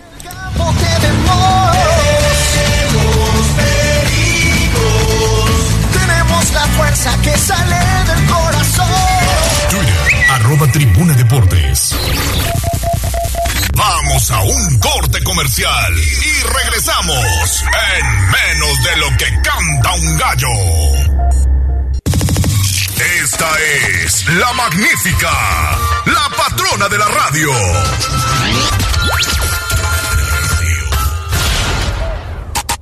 Seguimos con el gallo de la radio. Twitter, arroba Tribuna Deportes. 747, vámonos entonces con toda la información deportiva. Seguimos con más de los deportes neto. Así es, Gallo. Vámonos con el Puebla porque pues ayer oficializó el retorno por parte de Santiago Ormeño que pues después de la pandemia tuvo tuvo un revulsivo en su carrera, un elemento que goles, se, ¿eh? Se hizo goles. famoso en los videojuegos precisamente en tiempos de pandemia cuando se suspendió el campeonato y pues eh, a la televisora se le ocurrió este pues prácticamente eh, poner a todos los equipos a competir en videojuegos debido a este a las restricciones que había en ese momento y Santiago Ormeño fue el representante del Club Puebla llegando a la fiesta grande ya después se hizo de la titularidad y pues en la época de Nicolás Larcamón teniendo sus momentos más brillantes, colaborando a que Puebla regresara a una fiesta grande, convirtiéndose en el goleador. Ese paso pues le sirvió para que otros equipos de la Liga MX se fijaran en él. Caso concreto de León, donde lamentablemente pues no tuvo el mismo rendimiento, pasó a las Chivas donde tampoco pudo brillar, de ahí a Ciudad Juárez donde batalló con las lesiones y regresa, regresa al Puebla convirtiéndose oficialmente en la tercera adquisición de cara al clausura 2024. En la línea telefónica Mario Montero. Mario, buenos días. Buenos días, Neto. Buenos días, Gallo. Buenos días al auditorio. Pues sí, la sorpresa del Puebla es Santi Ormeño, el regreso del hijo pródigo, que desfiló por varios clubes, lamentablemente nunca recuperó el nivel que tenía aquí en la franja.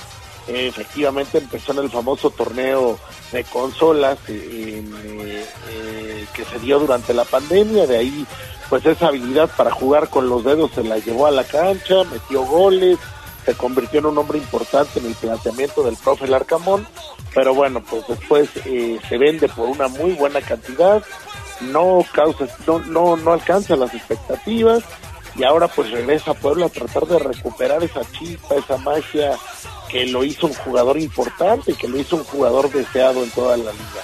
Ojalá, ojalá así sea porque pues él necesita revivir su carrera y el Puebla necesita desesperadamente alguien que meta gol. 17, 17 goles en 40 partidos disputados con el conjunto del Puebla. Así que pues veremos, veremos si retoma ese nivel, sobre todo si deja atrás las lesiones que lo marginaron con el conjunto de Ciudad Juárez, un contrato que todavía le pertenece al conjunto de Chivas, pero que no entra en los planes del nuevo timonel Fernando Gago, por eso es que lo ceden al conjunto poblano. Y pues Santiago Ormeño junto con Lucas Cavallini, pues tienen tienen la misión de que no se extrañe a Memo Martínez, Pues igual y no se extraña, ¿eh? O sea, a mí me gusta, no sé qué piensas, Mario. Pues me- obviamente sabemos que no son o no vienen en su mejor momento, pero yo creo que Cavalini y Ormeño pues podrían dar resultados en Puebla y otra vez igual y puede salir el experimento. A mí me gusta, o sea, y también con la incorporación de Navarro, ¿eh?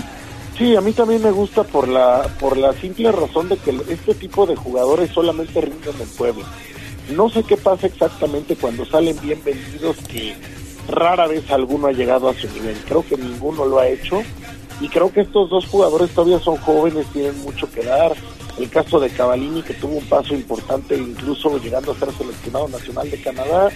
El caso de Ormeño que también fue llevado a incluso pensar a llevarlo en selección, fue tomado en cuenta en varios equipos. Lamentablemente pues las lesiones han sido lo que ha quejado a los dos los últimos meses, pero si llegan a su nivel físico y se vuelven a acomodar con la camiseta del pueblo, pues agarraste dos muy buenos jugadores a precio de saldo. Sí. Entre Cavalini, Barragán y Ormeño, siete anotaciones el último año. Memo Sí, no, no Martínez suena bien, la verdad. consiguió una decena de goles.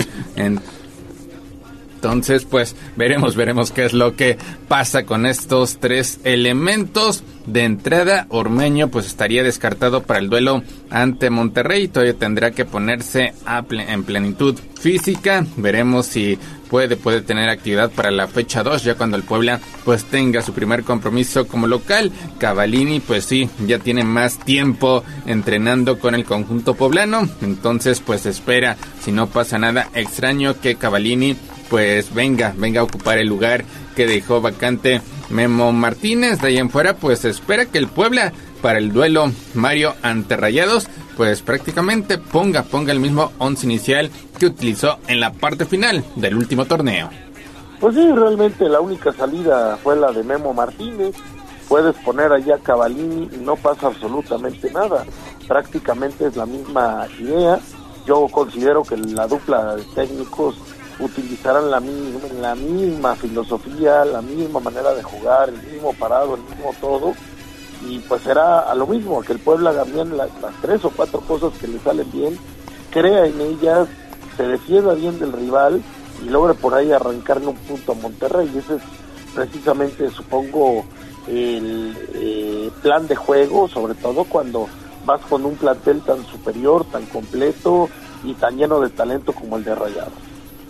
Ahora Chelis nos decía el pasado lunes que él ve complicado poner eh, juntos a Cavalini y a Santiago Ormeño por las características de estos elementos. Más bien vería, por ejemplo, a Cavalini como titular, o dependiendo quién esté en mejores condiciones, y el otro entraría como revulsivo para la parte complementaria y veremos, veremos cuál es la idea por parte de Carvajal de cara a lo que es el campeonato, el torneo clausura 2024, que pues será el primero que ya tenga la dupla que pues revolucionó al conjunto blanqueazul que agarró en el último lugar de la tabla general y que lo eh, catapultó hasta el sexto puesto para entrar de forma directa a la fiesta grande, Mario.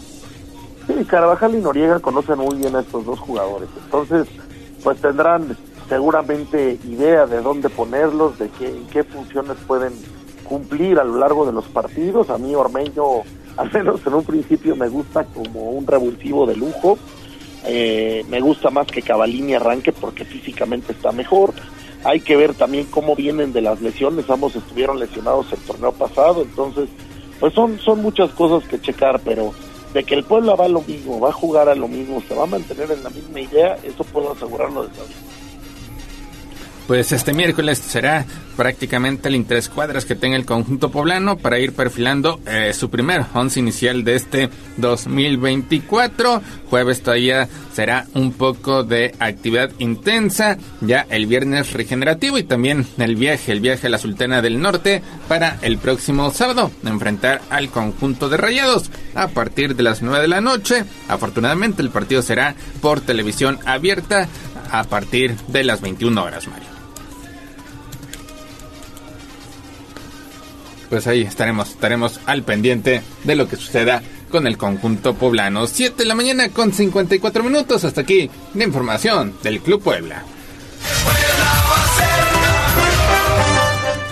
Vámonos con la Liga MX porque pues los Pumas también ayer hicieron oficial la incorporación por parte de Rogelio Funes Mori. Ya lo escuchábamos en este mismo espacio sus primeras declaraciones después de aterrizar en la Ciudad de México, abordado por los representantes de los medios de comunicación en el Aeropuerto Internacional de la Ciudad de México y ahora viene con la esperanza de pues convertirse en el referente del ataque universitario y hacer Mario una dupla que promete, promete muchísimo con Guillermo Martínez porque pues los dos jugadores hay que reconocer estuvieron encendidos la última temporada. Sí, el mellizo eh, todavía tiene mucho fútbol en los pies. Yo creo que va a tener una buena actuación en Pumas. Tiene con qué, es un jugador completísimo.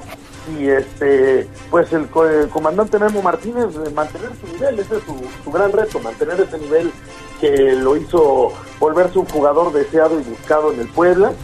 Creo que es eh, mucho, mucho lo que le pueden dar a este equipo de Pumas que se armó muy bien. Eh, y pues el Puebla busca, eh, perdón, Pumas buscará la manera de a quien no debe de extrañar y el que va a ser para mí una gran falta va a ser Mohamed. Porque Mohamed hizo jugar a ese equipo, lo, lo revivió de nada Mohamed es un, un sabio conocedor del fútbol mexicano, hace jugar muy bien a sus equipos. Entonces, creo que ese es la, el gran reto del equipo de Pumas. 132 goles consiguió el mellizo Rogelio Funes Mori por su paso en Monterrey en 268 encuentros. Eso le sirvió para convertirse en naturalizado y posteriormente ser convocado a la selección mexicana, donde lamentablemente pues no tuvo el mismo rendimiento y pues llega, llega un cuadro interesante que alcanzó las semifinales del torneo anterior, pero pues esa será la incógnita. Ya no contarán con Antonio Mohamed. Veremos si pueden tener el mismo desarrollo. Bajas también como la de Juan Ignacio Dineno, eh, entre otras. Pero pues también llega el equipo Gustavo Lema. Así que pues en el papel luce, luce interesante el conjunto de Pumas que pues ya mencionábamos de los cuatro grandes. Es el que más tiempos tiene sin poder conseguir un campeonato. No lo hacen desde el 2011. 7 de la mañana con 57 minutos. Hasta aquí la información de la Liga MX. Vámonos con el fútbol internacional porque pues a miles de kilómetros de la capital española, el Real Madrid y el Atlético de Madrid se miden Mario este miércoles allá en Riad a partir de la una de la tarde tiempo del centro de México en busca de una plaza en la final de la Supercopa de España, el primer título de este 2024 y es que los dos grandes equipos madrileños abrirán este miércoles pues la pugna por el trofeo antes de que mañana jueves Osasuna y el vigente campeón del torneo, el Barcelona, se midan en la otra semifinal. Vaya que viene muchos derbis de la capital allá en España, el Madrid y el Barcelona, el Madrid y el Atlético se van a dar con todo ahora en la Supercopa y luego se van a volver a dar en la Copa una semana después, entonces pues vaya partidos físicos duros con estos equipos que el Cholo Simeone eh, acostumbra de jugadores muy fuertes que meten muy duro la pierna, a ver al Madrid cómo acaba después de todo este jaloneo. Y en el caso del Barcelona, pues el Barcelona tiene que buscar nivel, tiene que ver cómo le va a ganar a los Asuna y de ahí enfrentar a quien le toque en la final. Ya el año pasado le fue muy bien, logró, logró derrotar al Real Madrid. Lamentablemente, bueno, pues luego vino esa baja de juego, en la, en la, en la Copa acabó perdiendo ante el Madrid eh, con un equipo muy diezmado. Entonces, pues a ver, a ver esta super, esta famosa Supercopa de, de España que ahora se juega en Arabia y que ya se ha vuelto todo un negocio y que ya mucha gente está molesta por el nuevo formato, pero bueno, pues a, darle para adelante y a ver cómo, cómo trata de recuperar el Barcelona ese nivel que no ha mostrado desde hace ya varios meses. Pues interesante, interesante estos partidos. Entonces, a partir de la una de la tarde, el duelo entre merengues y colchoneros. 7 de la mañana con 59 minutos. Mario, hasta aquí llegamos con la información deportiva. Gracias, Neto. Gracias al auditorio. Que tengan muy buen día. Muy buen día, gracias, gracias Neto. Vamos a hacer pausa y regresamos con más información.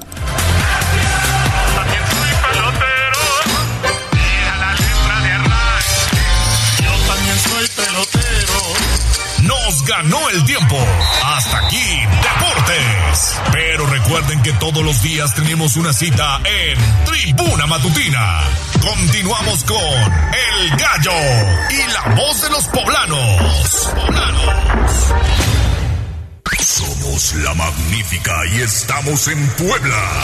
En el 95.5 FM. Atlixco de las Flores. 99.9 FM. Y en Zacatlán de las Manzanas. 88.3 FM. La magnífica. La patrona de la radio. Seguimos con el gallo de la radio. Sitio web tribunanoticias.mx. Tribuna Matutina, en resumen con la voz de los poblanos. 52 personas fallecidas, 46 de ellas entregadas a sus familiares, 32 también desaparecidos. Es la información que ha dado a conocer la gobernadora de Guerrero, Evelyn Salgado, a 77 días de la destrucción de Otis. El gobierno federal ha invertido 25 mil millones de pesos en la reconstrucción de Acapulco. El gobernador Sergio Salomón Céspedes Peregrina inicia esta mañana los trabajos de rehabilitación de la carretera federal México-Puebla en el tramo de San Pedro Cholula a Juan Cebonilla y Huejotzingo. La Secretaría de Trabajo tiene 11.000 vacantes disponibles para este mes de enero. Además, la Canadevi prevé que la nueva ciudad universitaria que se construye en la zona de Valsequillo va a detonar la actividad inmobiliaria en este punto de la Angelópolis. Y con ayuda de caninos, elementos de la Secretaría de Seguridad Ciudadana aseguraron hongos alucinógenos en la Capo. Y finalmente, el presidente municipal Adán Domínguez encabeza la entrega de obra en el Parque al Aire Libre en Naciones Unidas. La inversión es de más de 2.1 millones de pesos y esta obra va a beneficiar a 18 mil personas. Pendientes de arroba noticias tribuna, tribuna vigila y código rojo. Instagram, Tribuna Noticias. Y esta va para todas aquellas que son como una chica que yo conozco. El Corral. La entrevista sin tapujos. En Tribuna Matutina. 8 de la mañana con 4 minutos, seguimos en Tribuna Matutina y hoy es un gusto saludar en esta mesa de trabajo a Leticia Mojica Zabaleta para que, bueno, pues nos invite de nueva cuenta a esto que no nos podemos perder, que es la exposición del maestro Leonardo Nierman, El Universo Mágico. ¿No es así, Leti? Bienvenida. Así es, muchas gracias por la oportunidad de estar aquí. Bienvenida Leti y sobre todo también, eh, como decía en esta presentación, pues es importante que acudamos al Museo Internacional Barroco porque bueno, pues prácticamente estamos a unas cuantas semanas de que esta exposición culmine, ¿no? Así es, eh, quiero invitar a todos los coleccionistas, a los estudiantes, a los jóvenes, a todos los que aprecian y aman el arte para que puedan eh, visitar la exposición homenaje póstumo del maestro Leonardo Nierman uno de los grandes, grandes artistas que ha dado este país, eh, que dio la vuelta al mundo, las obras que han sido presentadas en diferentes museos, en los principales museos del mundo, que es considerado como el equivalente al Picasso mexicano, eh, y un hombre que, bueno, tuvo una trayectoria de más de 100 exposiciones en, diferentes partes, en Asia, en Europa, en Australia, en diferentes lugares. Y bueno, un hombre que amó profundamente a Puebla y que es quien donó las dos esculturas de ángeles que están en la, en la entrada principal de la catedral en Puebla. Eh, invitamos porque esta exposición estará hasta la primera semana de, febrero. Fue un gran logro que gracias al apoyo del Grupo Tribuna a través de Anita Montero y de, de la doctora Anelmo Nochebuena que nos permitieron presentar 25 de las obras más icónicas del maestro Nierman. Eh, grandes eh, esculturas de gran formato que están presentadas en la entrada y eh, obras y otras obras más que están dentro y que bueno son una delicia que deberían de verlo todos los poblanos porque bueno es una exposición que no se va a poder volver a presentar pues el maestro murió el año pasado. Además, una exposición que llegó al Museo Internacional del Barroco en octubre. O sea, ya tenemos todavía, hay que aprovechar estas semanas, pero tuvimos tiempo para poder apreciar las obras que se basan en el cosmos, en las estrellas, y que la verdad vale mucho, mucho la pena. Muchísimo. El maestro logró eh, representar el movimiento en la pintura, la luz, la luz del universo, la luz del cosmos. Y, y bueno, pues son sensacionales, realmente te hacen vibrar cuando tú puedes apreciar esas obras de arte. Sí, sin duda. ¿Tiene el estimado de cuántas personas han visitado la exposición Eh, desde que se inauguró? Que además estuvo el gobernador Sergio Salomón. Así es, eh, gracias a- al gobernador que inauguró la exposición, eh, gracias nuevamente a la doctora Ana Nochebuena, al secretario de Cultura, porque reactivaron, volvieron a reactivar los museos en Puebla y están presentando pues lo mejor del arte mundial, ¿no? Eh, no tengo el, el número exacto, eh, pues se vinieron todas las fiestas decembrinas Sí, y todo, pero sí muchísima gente ha disfrutado de esta exposición. Y pues les repito, es el último mes de la exposición, aprovechenla porque realmente es una exposición que te hace vibrar. Y, y es para conocer no solamente la obra eh, artística de este gran eh, ser humano y mexicano, sino que además es conocer su trayectoria, su filosofía, porque era un hombre muy bueno que ayudó a muchas fundaciones, a muchas obras sociales muy importantes alrededor del mundo, y es el único mexicano que tiene la distinción de que el, eh, en Chicago se celebra el 19 de diciembre como Día de Leonardo Nierman, que es una, un privilegio que ningún otro mexicano tiene. Muy bien, y sobre todo que también pueden disfrutar después de otras exposiciones que están ahí en el Museo Internacional Barroco, que bueno, pues afortunadamente desde que llegó el gobernador Sergio Salomón Céspedes, bueno, pues tiene muchas exposiciones de eh, interés y sobre todo de gran envergadura que se pueden conocer y disfrutar. Así es, tiene muchos atractivos ahorita el Museo Internacional del Barroco y bueno, todos los museos y, y pues nuevamente gracias al gobernador que ha reactivado el arte y la cultura en Puebla. Pues ahí está entonces, últimos días para que ustedes vayan al Museo Barroco y observen esta gran exposición del maestro Leonardo Nierman allá precisamente en este recinto ubicado sobre la vía Atliscayotl porque la primera semana de febrero la estarán ya desmontando.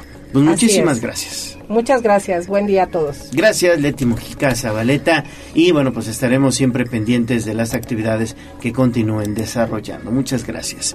8 de la mañana con 9 minutos, vámonos con la bolsa de trabajo.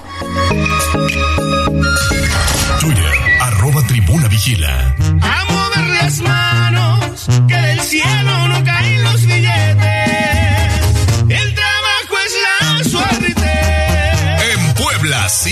Chamba. Bolsa de trabajo. Tribuna matutina.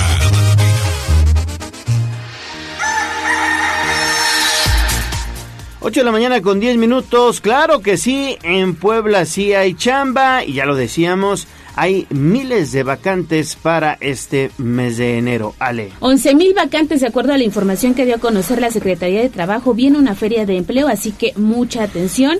Este día hay un reclutamiento para trabajar en una proveedora de autos ubicada en Puebla. Hay que asistir al callejón de la 10 Norte 806, allá en el barrio del Alto, para tener más información. El reclutamiento mucho ojo, inicia a partir de las 9 de la mañana y hasta las 3 de la tarde. Hay 150 vacantes para operador de costura. Escolaridad primaria, experiencia ninguna. El salario que se ofrece mensual son 7.572 pesos. Se buscan hombres y mujeres. Hay prestaciones de ley, vales de despensa, fondo de ahorro, uniformes, ayuda de Reyes Magos, útiles escolares, bonos por asistencia y 50% de prima vacacional. Recuérdelo este miércoles 10 de enero a partir de las 9 de la mañana. Y también se busca elaborador de presupuesto, estudios de ingeniería civil o licenciatura en arquitectura, dos años de experiencia. La zona de trabajo es en Cuautlancingo y el salario que se ofrece mensual son 14 mil pesos. Si ustedes están interesados, también pueden acudir a las oficinas del Servicio Nacional de Empleo que se ubican allá en la zona de Angelópolis. Les dejo el número, anótenlo. Es el 303-4600, extensión 292140. Atienden de lunes a viernes de 9 de la mañana a 6 de la tarde. Bueno, pues ahí está entonces, hay que aprovechar porque en Puebla, claro que hay chamba.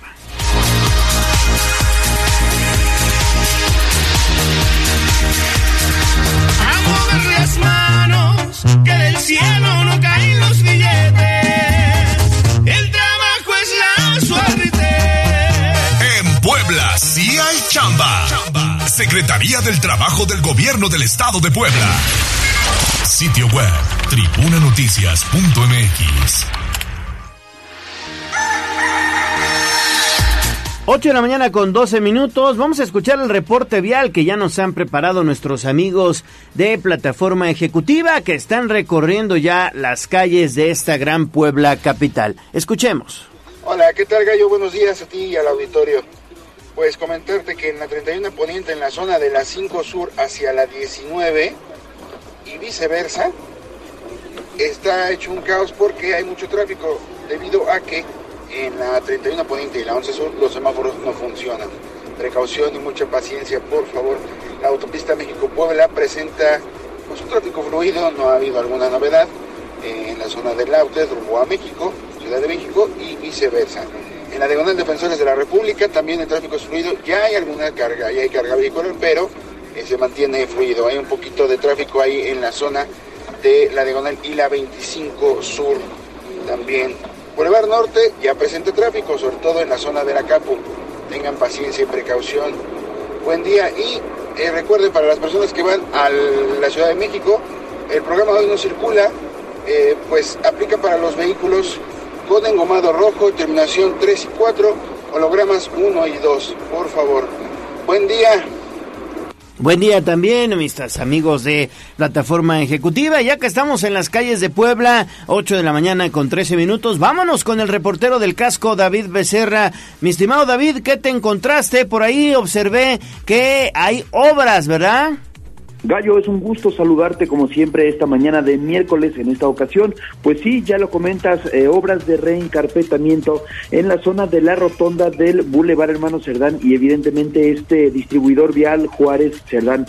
Y es que desde aproximadamente hace tres días comenzaron estas labores en la lateral que conecta Boulevard Norte con Boulevard Atlético en esta lateral por encima del distribuidor vial que ya necesitaba justamente pues una eh, intervención debido a que había incluso cables eh, pues de alambrado del propio eh, pavimento que ya habían generado incluso accidentes entre peatones al intentar cruzar esa calle, pues habían eh, incluso tropezado gallo y pues a los automóviles también les generaba eh, pues que tuvieran pudieran tener algún incidente con sus llantas debido a que pues se generaban ahí los baches que son las uniones entre las placas del eh, pues pavimento gallo por lo que ya se está interviniendo esta zona desde hace tres días se pudo ver maquinaria que estaba levantando justamente la asfáltica todo de concreto para después volverla a reponer por lo que pues hay que tener precaución, eh, evitar la zona evidentemente y si se circula por lados, por caminos circundantes a esta pues, vialidad,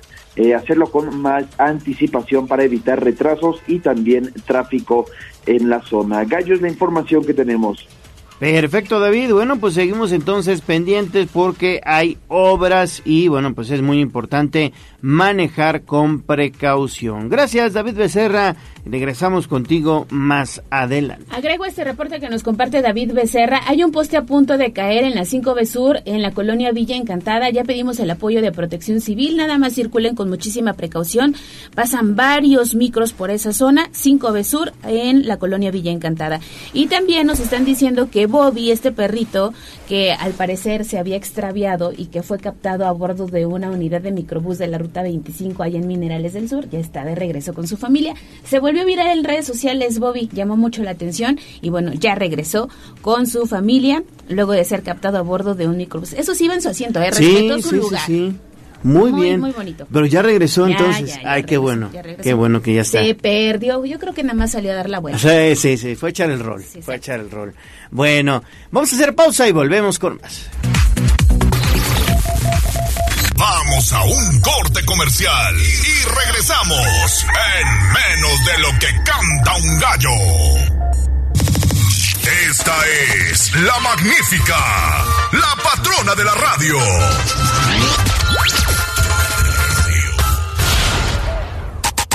Seguimos con el gallo de la radio. Sitio web tribunanoticias.mx. Muy difícil su carrera, decidió estudiar Derecho. Licenciada es muy querida por la gente que le estima. Se las va cobrando duro con aquel que le querías. Señorona la abogada, mi respeto, licenciada. Abordemos el ABC del notariado con Amparo Montero en Tribuna Matutina.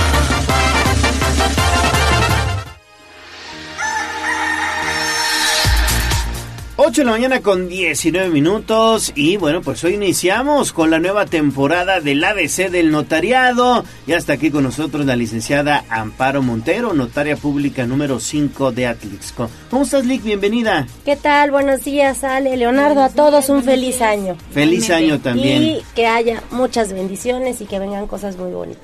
Que así sea. ¿Cómo pinta el 2024 en materia del notariado? Pues mira, en el tema del notariado, los derechos la verdad es que no subieron mucho, no no fue un incremento así que digamos que espante, Considerable. no. En el tema de los valores, pues bueno, se irá viendo ahora que la gente ya tramite sus avalúos 2024, pues ya se verá, ¿no? Qué tanto incrementaron. Pero bueno, como siempre les hemos dicho, para cualquier requisito de cualquier trámite notarial, boleta predial 2024 ya, la constancia de no adeudo de agua 2024, este para tramitar el avalúo pues obviamente tiene que llevar su predial 2024 ahí en, la- en la oficina de catastro si ellos quieren personalmente tramitar su avalúo y su inspección para tramitar su avalúo van personalmente ahí pagan su avalúo su inspección y ahí les van a dar una fecha para que les dejen entrar ya sea al terreno o al inmueble, les toman fotografías y más o menos en, de 15 a 20 días les están este, entregando el avalúo. Perfecto. Y hay eh, entonces ya eh, la oportunidad de comenzar para este 2024 los trámites de escrituración, por ejemplo. Así es, ya ahorita ya pueden tramitar cualquier Ya se reactivó todo. Ya se reactivó todo normalmente, registro público, este, todos los registros pues obviamente ya están activados. Este, vienen a lo mejor algunos cambios, pero pues yo creo que el que no aprovechó para escriturar o realizar algún testamento, alguna donación, bueno, nunca es tarde, ¿no? Vuelvo a repetir, no se incrementaron mucho el tema de los derechos, en el tema de los valores, ahí sí, pues vamos a ir viendo en el caso de Atlisco cuánto van a incrementar, Puebla, las dos Cholulas, San Pedro, San Andrés, pues ya depende de, de cada ayuntamiento. Y esta temporada sí incrementa la chamba para ustedes como notarios, porque se habla mucho de la famosa cuesta de enero y quizá la gente deja un poquito ahí los trámites que tiene pendientes. Pues yo creo como todo, ¿no? Va poco a poco, tienes razón, es, es la cuesta de enero. Y bueno, hay gente que a lo mejor ahorró o todavía ves que hay algunos que a lo mejor todavía les están pagando parte del Ah, bueno, aguinaldo sí, y entonces aprovechan o que ya no lo pudieron hacer en diciembre, bueno, lo están haciendo ahorita en enero. En mi caso, que es la notaria 5 de Atlisco, no vamos a incrementar en el, en el tema de los honorarios. O sea, vamos a seguir apoyando sobre todo a la gente de la tercera edad. Claro. A ellos son a los que más prioridad les vamos a dar este año Qué bueno. en cualquier trámite que realicen y sobre todo en sus testamentos. En este caso no me voy a esperar a que llegue el mes de septiembre para las personas de la tercera edad. A partir de enero hasta diciembre que termina el 2024 vamos, voy a- en este caso voy a apoyar a toda la gente de la tercera edad que quiera realizar su testamento. Qué bueno que exista esa apertura, sobre todo porque siempre es importante pues eh, acceder a estos trámites eh, de, de- alguna notaría, en este caso de la número 5 de Atlixco, porque siempre hay que tener certidumbre jurídica y eh, qué mejor que sea con el apoyo de personas serias como, como Tulik. Así es, gracias. Y bueno, nosotros nos encontramos en la 3 Norte 203, en la Colonia Centro. El teléfono, el 244-44-59408. Las asesorías son totalmente gratuitas. No cobramos absolutamente nada porque vayan, muestren sus documentos, se les asesora, se les dice realmente qué trámite es el que más les conviene, no se les cobra absolutamente nada. Y vuelvo a repetir, en cuestión de honorarios, vamos a seguir con los mismos costos en cualquier trámite notarial. En los impuestos, pues, como le he repetido muchas veces, ahí sí no puedo apoyar mucho porque ya no depende de mí. Ya los impuestos se tienen que pagar de acuerdo a los nuevos valores catastrales y los nuevos derechos del 2024. Sí, sobre todo que sirve esta charla con la licenciada Paro Montero para que usted sepa lo importante que es, por ejemplo, tener una escritura, ¿no? Así es, o su testamento, o su donación, ¿no? Afortunadamente, si están en vida, como yo les digo, bueno, pues dejen sus cosas en orden, no dejen problemas, porque desgraciadamente, pues yéndose los papás vienen muchos problemas entre los hijos, aparentemente a lo mejor se quieren, se aman, pero cuando falta un papá, el papá o la mamá, pues ahí es cuando se ve si de veras hubo amor y hay respeto, ¿no? No digo que sea en todos los casos, porque hay hermanos que son solidarios, bueno, pues vamos a arreglarlo, a lo mejor el papá no dejó un testamento, bueno, vamos a abrir el juicio, si se ponen de acuerdo, pero hay casos que no. Perfecto. Y ahorita también con la llegada de migrantes, ¿no? Así es. Ah, ahorita, por ejemplo, en diciembre, pues sí hubo muchos que, ves que a veces comento, mandan su dinero, este, y bueno, aprovechan, mandan para escriturar o eh, llegaron, ¿no? Que aquellos que a lo mejor sí pueden ir y venir, tienen la documentación, bueno, pues ellos, este, aprovecharon también a escriturar. Perfecto. Pues ahí está entonces, eh, hay que aprovechar y sobre todo, re- repito, acudir con eh, eh, pues, notarios públicos, notarias públicas serios, serias, como la licenciada Amparo Montero, de la Notaría Pública número 5 de Atlisco. Muchas gracias. Así es, pues aquí nos estamos viendo para ir tocando otra vez los diferentes temas notariales y asesorando a la gente totalmente este gratis. Muy bien, pues nos vemos el próximo miércoles. Así es, nos vemos el próximo miércoles. La primera colaboración del año. Así es, Y la las que primera. nos esperan. Y ahí nos seguimos. Muy bien. Buen bueno, día. pues eh, vámonos entonces con información de la política. Sitio web tribunanoticias.mx.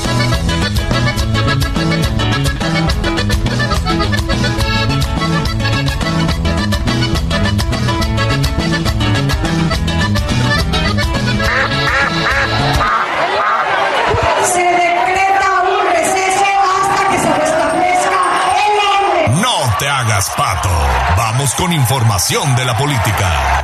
En Tribuna Matutina.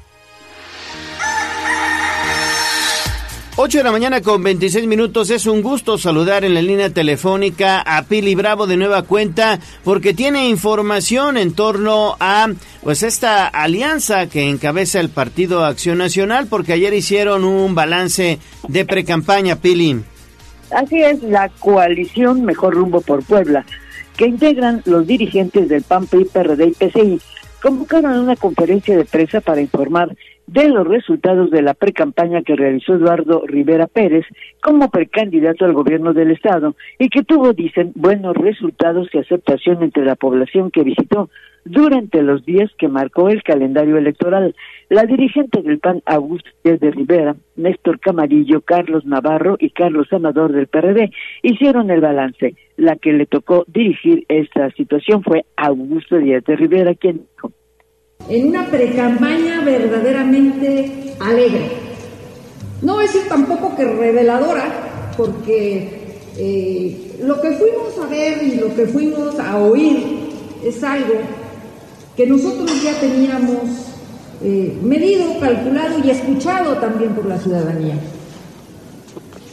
¿Qué vimos? Que la gente ya está cansada y desilusionada de los gobiernos de Moreno pudimos constatar, ver y oír de ellos mismos también que se encuentran en el abandono en todos sus municipios y les preocupa muchísimo varios temas.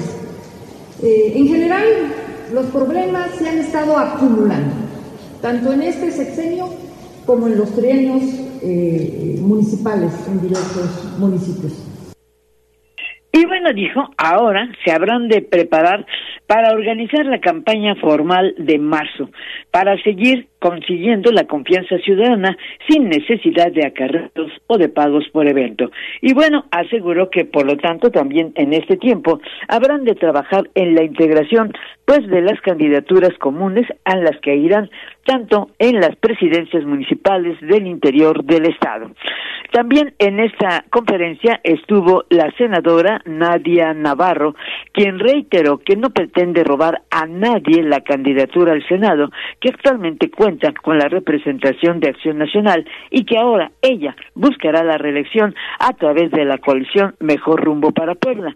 Está, dijeron, en su derecho de aspirar a la reelección y tiene confianza que el electorado apreciará sus resultados.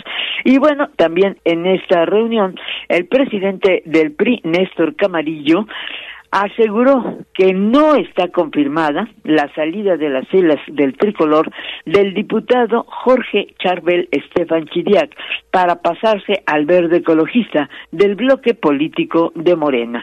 Oficialmente dijo no ha hecho ninguna declaración a la dirigencia nacional ni a la local, por lo que están a la espera de su regreso de vacaciones para que explique su situación, pero tiene confianza en Jorge Estefan Chidiac. Cada que hay elecciones, suceden este tipo de situaciones políticas que el PRI ha logrado vencer. Siempre mi respeto, aprecio y cariño a Jorge Estefan Chidiac, a quien considero un gran, gran legislador, un hombre con talento, también en la tribuna, en nuestro caminar como priistas. Es un hombre inteligente. Siempre será Jorge Estefan un hombre inteligente y sabe que aquí es su casa. He hablado con él, no hay absolutamente nada confirmado, ni mucho menos, como lo he venido manifestando, no solo por su caso, sino por el de muchos casos de priistas que vemos que Morena desesperado va y le toca la puerta a los priistas para que sean candidatos en Morena. Y muchos ya les han dicho. Y esto asegura, eh, Morena sigue enamorando a los militantes del PRI porque tal vez no tienen una sólida formación. Sin embargo, los priistas de veras se habrán de mantener en el partido tricolor. En Morena dice solo les ofrecen de todo para que se pasen y sean utilizados para el proceso electoral, porque el partido Guinda dice no cuenta con operadores y los que se van del PRI estarán engañados, utilizados, porque cuando pase la selección de cargos volverán a estar en el anonimato, en la lista de espera para el futuro. Por último, señaló que el PRI ahora sí va a expulsar a los que se van, a los que han tenido beneficios en cargos de elección o en responsabilidades y que ahora se han pasado a Morena o a sus partidos aliados. Los van a exigir su verdadera renuncia en papel y habló al menos de cinco casos, pero no quiso revelar los nombres. En su momento lo hará, dijeron, tal vez la próxima semana. Y esto también se debe a que, eh, pues sin confirmar que la CTM y Antocha Campesina también se están ya pasando al lado de Morena. Pues ese es el reporte en Política Gallo. Exactamente, Pili. Entonces, digamos que Juan Carlos Lastiri, Vega Rayet, del mismo Lobardo Soto, el mismo Alberto Jiménez, ya tienen sus días contados en el PRI. Pues eso dice, no quiso revelar los nombres, dice que simplemente están esperando a exigirles ahora sí que lo hagan en papelito, así como se registraron en sus tiempos y los beneficios que tuvieron. Bueno, pues ahora deberán confirmar que se van del PRI por escrito de puño y letra. Y bueno, pues no quiso decir nombres, pero pues todo mundo casi adivinamos quién es, ¿no? En fin, pues así las cosas en política, Gallo. Perfecto, Pili, muchísimas gracias. Y bueno, pues vamos a estar muy pendientes. Exactamente, de la grilla política. Oye, pasamos a otros temas mucho más interesantes, porque el gobernador Sergio Salomón Céspedes Peregrina está informando a través de redes sociales que de acuerdo con el Instituto Mexicano del Seguro Social en 2023, en Puebla se crearon más de 22 mil nuevos empleos. El sexto lugar a nivel nacional es el que ocupa la entidad. Esto significa un crecimiento anual del 34.2%. Y lo que falta, la verdad es que sí se ve la inversión, se ve el trabajo, y ahí están los resultados de las cifras al cierre del año pasado. Muy bien, pues son buenas noticias. Ayer lo platicábamos con el secretario de Economía, Hermilo Barrera, y sí, la verdad es que son más de 20 mil empleos. Es una cifra enorme. 8 de la mañana con 33 minutos. Pausa y regresamos con más. Vamos a un corte comercial y regresamos en menos de lo que canta un gallo. Esta es la magnífica, la patrona de la radio.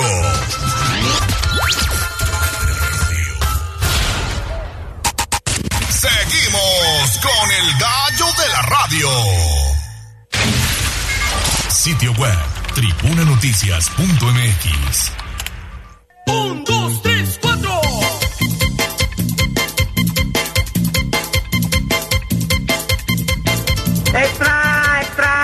¡Nuestra sube para la guerra! Al grito del boceador. Esto es lo más destacado de la prensa escrita en Tribuna Matutina Internacional. 8 de la mañana con 36 minutos, ya lo decíamos a este, bueno, pues el inicio de este espacio informativo que desafortunadamente las cosas no están bien allá en Ecuador. Avi, y tú tienes más información al respecto. Así es, Gallo Ale, amigos del auditorio, los saludo con mucho gusto y efectivamente les comento que pues ayer martes un grupo de hombres encapuchados pertenecientes a organizaciones criminales ingresaron a las instalaciones de una televisora en Ecuador donde sometieron a periodistas, camarógrafos y otros trabajadores de la cadena. Los agresores apuntaron con armas largas y detonaron algunos disparos para amedrentarlos mientras se encontraban transmitiendo un programa en vivo, por lo que todo quedó grabado y se difundió pues en las televisiones del país sudamericano. Y es que pues en las imágenes que se difundieron a través de redes sociales, pues se observa a los delincuentes apuntar a un conductor que continúa hablando a las cámaras de la televisora. Y es que ante esta situación, pues Tavi como el resto de sus compañeros, pues les dicen que no disparen y es que mientras en otro video se muestra cómo los delincuentes someten a varios trabajadores del canal y los mantienen en el piso para que pidan pues a la policía que se retire del lugar. Se pueden oír voces pidiendo que no disparen pues de manera alarmante y es que a las afueras pues la policía de Ecuador comenzaba a atender la emergencia desplegando unidades especializadas incluyendo helicópteros que sobrevolaron la zona. Al llegar a los estudios la policía inició con evacuación de las personas a fin de verificar novedades de los trabajadores del medio de comunicación y restablecer el orden. Pese a los esfuerzos, varios trabajadores quedaron en manos de los delincuentes, quienes los retuvieron varios minutos en las instalaciones del mismo medio. Después de los momentos de terror, la policía del país sudamericano informó que logró liberar a las personas cautivas y detener a varios sujetos vinculados a este ilícito. A la par, las agresiones contra la televisora ecuatoriana también se reportaron conflictos en otras partes del país y esto fue en una universidad de Guayaquil, tanto como estudiantes y profesores tuvieron que resguardarse, pues los criminales también detonaron armas de fuego dentro de las instalaciones. Y es que en las aulas también se comenzaron a trincherar para evitar que los delincuentes lograran entrar. Tras esto, se informó que se suspenderían las clases a nivel nacional y se evacuó a las personas dentro. Además, se reportó un tiroteo en el centro histórico de Quito, que se encuentra a pocos metros del Palacio de Gobierno de Ecuador así como las personas secuestradas en el metro, aunque la policía local pues informó que esto se trataba de una situación falsa. Por su parte, la Embajada de México en Ecuador habilitó un número de emergencia para los compatriotas que se encuentran en el país. La embajada pidió a los ciudadanos mexicanos que se encuentren en Ecuador mantenerse informados a través de las cuentas oficiales. Asimismo, en caso de emergencia y protección, los nacionales podrán ponerse en contacto con la embajada para y para pedir protección a mexicanos a través pues del número 593 99 494 0153 y es que cabe señalar que las oficinas de la embajada mexicana en Ecuador se encuentran en funcionamiento a las 24 horas. Por su parte, la titular de la Secretaría de Relaciones Exteriores, Alicia Bárcena, señaló que están atentos a la delicada situación que se desarrolla en Ecuador. Gallo, es la información que tenemos. Perfecto, Avi, muchísimas gracias por la información. Repito, una situación lamentable lo que se está viviendo allá en Ecuador. Y eh, bueno, pues decirles también que el almirante Jaime Vela, él es jefe del Comando Conjunto de las Fuerzas Armadas, anoche precisamente se dirigió a los ciudadanos a través de un pronunciamiento oficial. El jefe militar emitió un mensaje en compañía de la ministra de Gobierno y del Interior, Mónica Palencia, y del ministro de Defensa, Giancarlo Lofredo, allá en Ecuador, y ha dicho que, bueno, pues hay hay objetivos incluso vinculados a probables actos de terrorismo. Vamos a escuchar lo que comentó en su momento el almirante en Ecuador. El señor presidente de la República, Daniel Novoa Sin, a través del decreto ejecutivo número 111, nos estableció una misión muy clara. A partir de este momento, todo grupo terrorista identificado en el mencionado decreto se ha convertido en un objetivo militar. El presente y el futuro de nuestra patria está en juego y ningún acto de terror nos hará claudicar. No vamos a retroceder ni a negociar. No vamos a retroceder ni a negociar, dice el almirante Jaime Vela, y que incluso otros países como Argentina ya ofrecieron ayuda militar a Ecuador. Y es que para entender un poquito lo que pasa en esta nación, Na- Daniel Novoa llegó al poder el 23 de noviembre del año pasado. Y bueno, eh, él en sus principales puntos que señaló fue que se iba a centrar en la economía y sobre todo en la seguridad en aquella nación. Incluso, fíjate que ha sido considerado un político muy moderado, lejos de, lejos de posiciones contundentes como las que vemos en El Salvador con Nayib Bukele, pero sí formuló medidas encaminadas a debilitar a las bandas delictivas y sobre todo a reformas profundas en cárceles, segmentación de presos violentos y peligrosos. Y bueno, de ahí se desata toda esta situación que hoy se vive en aquella nación, el saldo de ocho personas sin vidas hasta el corte que se tenía hoy por la mañana. Y las cosas van a continuar color de hormiga. Sí, va a estar, va a estar complicado el asunto ahí en Ecuador, pero bueno, pues le están, eh, pues sobre todo entrando al toro por los cuernos, que eso es lo que deben de hacer principalmente los mandatarios. 8 de la mañana con 42 minutos. Vamos a hacer información de la nota roja. Sitio web código rojo.mx. Y basta ya de tu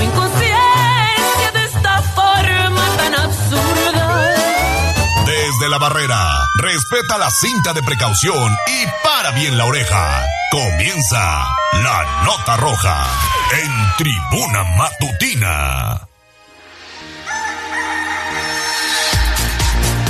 8 de la mañana con 43 minutos. Daniel Jacome, te saludo con gusto. Desafortunadamente un individuo atacó sexualmente al hijo de su pareja sentimental. Adelante, buen día. ¿Qué tal, Gallo? Te saludo de nueva cuenta. Efectivamente, al acreditar su responsabilidad penal en la comisión del delito de violación equiparada, la Fiscalía General del Estado de Puebla logró que se dictara sentencia de 25 años de prisión contra Reinaldo. Consta en la carpeta de investigación que el 8 de diciembre de 2019, en el interior de una vivienda de la colonia Rosas del Tepeyac, en Puebla, el hoy sentenciado violentó de forma sexual a un menor de 11 años de edad, hijo de su pareja sentimental.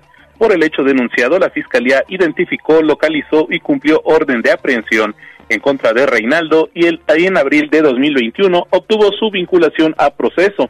Con base en las pruebas sustentadas por la institución de Procuración de Justicia, el juez de control resolvió sentenciar al responsable a una pena de 25 años de prisión e imponerle una multa por 55 mil 763 pesos y como reparación del daño moral 126 mil 735 pesos. El reporte. Seguimos con más, Daniel. Oye, estuvo cargadita la nota roja con Daniel Jacome. Incluso esta mañana nos están reportando que qué sabemos del saldo de este aparatoso choque que se presentó allá en Valsequillo y Periférico. Pues había dado a conocer muy tempranito dos automóviles involucrados, un tráiler y uno de ellos volcado, ¿eh? Las imágenes ya las tenemos disponibles a través de arroba tribuna vigila, pero continuamos contigo porque ejecutaron a un sexagenario en San Miguel Mayorazgo, Dani. Es correcto, Ale, ¿qué tal? Te saludo con mucho gusto y efectivamente, pues un hombre de aproximadamente 60 años de edad fue ejecutado frente a su domicilio en la colonia San Miguel Mayorazgo, en el sur del municipio de Puebla. De acuerdo con los primeros reportes, se dio a conocer que a primeras horas de este martes 9 de enero, unos hombres se presentaron en la vivienda del referido varón, ubicada a un costado del Boulevard Carmelitas, y tocaron la puerta. Luego de ello, el sexagenario salió y tras algunos minutos de discusión, uno de los presentes sacó un arma de fuego con la que lo lesionó en varias ocasiones y posteriormente se dieron a la fuga.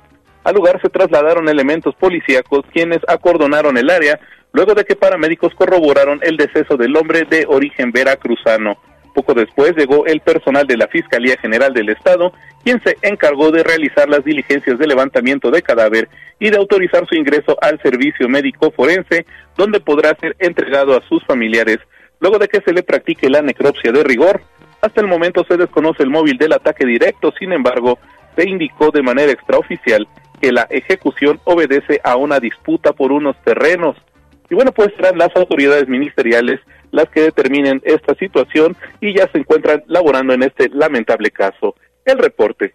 Exactamente, esta persona y su esposa tenían ahí problemas con un asunto de despojo de unos predios allá en esta zona de San Miguel Mayorazgo. Oye, y aseguraron hongos alucinógenos allá en la Capu, ¿eh? Es correcto, Gallo. La Secretaría de Seguridad Ciudadana del municipio de Puebla reportó la detención en la colonia Las Cuartillas de un hombre quien tenía en su posesión más de dos kilogramos de posible droga a través de un dispositivo de vigilancia y seguridad implementado al interior de la central de autobuses de Puebla, CAPU, policías municipales del grupo K9 con apoyo de un ejemplar canino especializado en la detección de narcóticos lograron la detención de Jonathan de 19 años de edad por su participación en delitos contra la salud. El ahora detenido fue sorprendido cuando transportaba una maleta que guardaba 16 bolsas de plástico, mismas que contenían posibles sustancias psicoactivas conocidas como hongos alucinógenos y cuyo peso se aproximaba a los 3 kilogramos. Aunado a lo anterior, se tomó conocimiento de que Jonathan provenía del estado vecino de Veracruz y se dirigía al estado de Oaxaca. Finalmente, el sujeto fue puesto a disposición de la gente del Ministerio Público para las investigaciones a las que haya lugar. El reporte. Gracias, Daniel Jacome. Y bueno, pues nos, nos conectamos contigo ya mañana, por favor. 8 de la mañana con 47 minutos. Vamos a hacer pausa y regresamos a la recta final de Tribuna Matutina.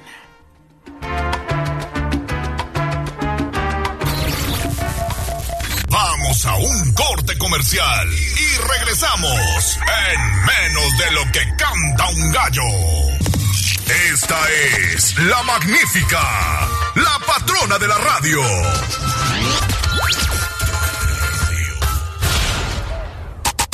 Seguimos con el gallo de la radio.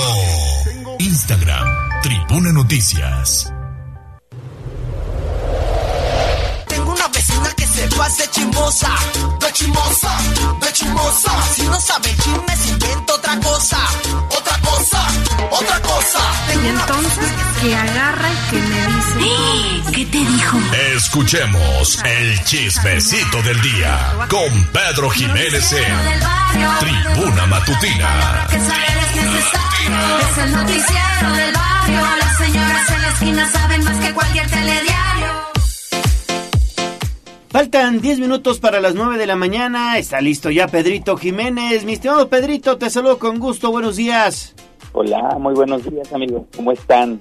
Muy bien, aquí pues esperándote en el estudio, amigo. Pues ya ves, aquí temas de fumigación en casa, entonces pues por eso es que ahorita estamos a la distancia, pero pues aquí andamos, amigo. Pero con la pila puesta, ¿qué tenemos? A ver, arráncate. Pues nada, ahora resulta que ya el que estaba ahí sin dar declaraciones referente al chisme de Cuburo y Legarreta, que es Raúl Araiza, ya dio declaraciones, ya rompió el silencio y lo que declaró fue prácticamente que pues son rumores, que él nunca tuvo una relación directamente con Cuburo y más que laboral y que Andrea Legarreta nunca para él es una hermana y él y para él siempre ha sido una persona muy educada. Esto todo después de que, bueno, Cuburo acusó a Legarreta y pues a la productora en ese momento, Amendaris, de inventar historias sobre ella desde hace más de una década, entre las cuales, bueno, pues destacó una supuesta relación extramarital entre pues Anet y Raúl. Ahora fue precisamente él quien dijo, Andrea es mi hermana y estoy con ella desde hace 16 años y también en el equipo que estuve con Anet me llevé increíble y tuvimos un equipo muy exitoso y pues la productora a la que me dio la, oportuni- la oportunidad, Carmen Amendaris, pues fue el mejor tipo de trabajo que tuve. Debido a, pues a que en 2019 eh, Raúl tuvo que pues divorciarse desafortunadamente, ahí fue donde pues especuló en el que había tenido un romance con Cuburo en el pasado y que pues eso fue lo que también empezó a llenar como de piedritas el matrimonio de él. Uh, directamente un reportero le preguntó a Raúl si había tenido o no una relación sentimental con Anet y él contestó, no, no, no, ella siempre ha sido una mujer muy guapa, una mujer con clase, una mujer entera y obviamente no ha habido nada. Eh, son de esas historias que ya son muy viejas y se vuelven a retomar, pasan y es parte del espectáculo. Yo le mando solamente un beso y un saludo muy grande donde esté y pues hasta ahí le estimo mucho como amiga.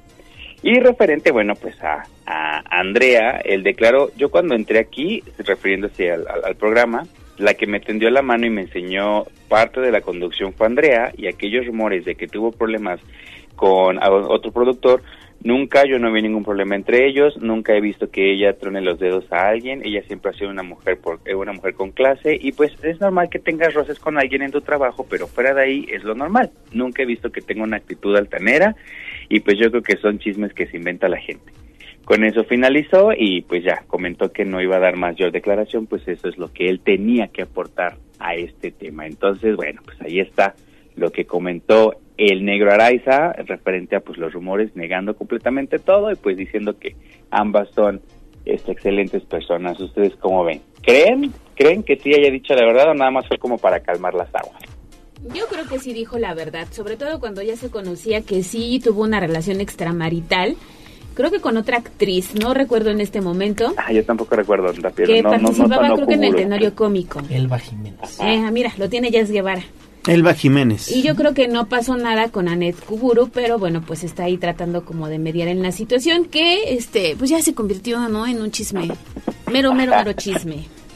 En chismetote, vaya que sí, y pues es que voy a sonar muy mal y la verdad siento que ya en, a, esas, a estas alturas de- del partido sí siento que es como, ay, buscar buscar el foco, ¿no? Buscar estar como ahí otra vez en, en, la cámara para decir, miren, aquí estoy, todavía estoy vigente, si me quieren llamar para algo, pues aquí estoy, y cómo lo hago, pues con polémica. Puede ser, puede ser, ¿no? Pero si no, eh, pues es como bueno, pues ya chismecito el momento, ya se están cerrando como como los hilitos, entonces yo creo que ya esto ya está calmándose, entonces pues a ver a ver qué resulta veamos.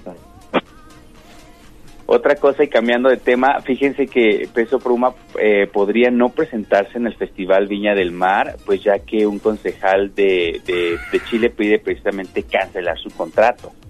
Y es que pues el famoso cantante está en, en pues en la lista de si se presenta o no, pues eh, René Lues, concejal de Viña del Mar, realizó una petición pública a la alcaldesa de la localidad, Macarena Ripamonti, tras considerar la presentación del cantante y cancelar su contrato para presentación, pues la temática de algunas de sus canciones son de contenido bélico, lo cual ha dividido opiniones. Y pues sí, he sabido que él es este uno de los exponentes principales de los ya famosos corridos tumbados, que pues precisamente hablan en alguna de sus canciones referente pues a estos temas.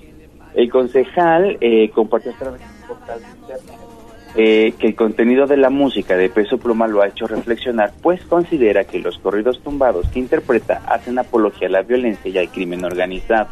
Él declaró, la verdad es que su contenido me impactó y me hizo reflexionar muchísimo sobre la música y letras de los llamados corridos tumbados, en los que el artista hace explícita apología de la violencia y los enfrentamientos armados del crimen organizado y la corrupción. Esto, eh, además de que resalta el contenido de pues, las letras de WP, eh, también mencionó pues a la ostentación de la ambición por el dinero y pues que este llega rápido, en el que pues los jóvenes al pues cantar las canciones o hacer de su gusto, pues obviamente adoptan como este tipo de, de, de ideología de que, ah, ok, pues para qué trabajar si de alguna otra manera puedo conseguir dinero, conseguir lujos, la vida fácil, ¿no? Como dicen, dinero fácil. Entonces, pues sí está eh, eh, expuesto ese tema y tras compartir sus argumentos, el concejal lanzó una firme petición contra Peso Pluma, pues a pesar de ser considerado uno de los artistas más populares del momento, pide que se cancele su presentación.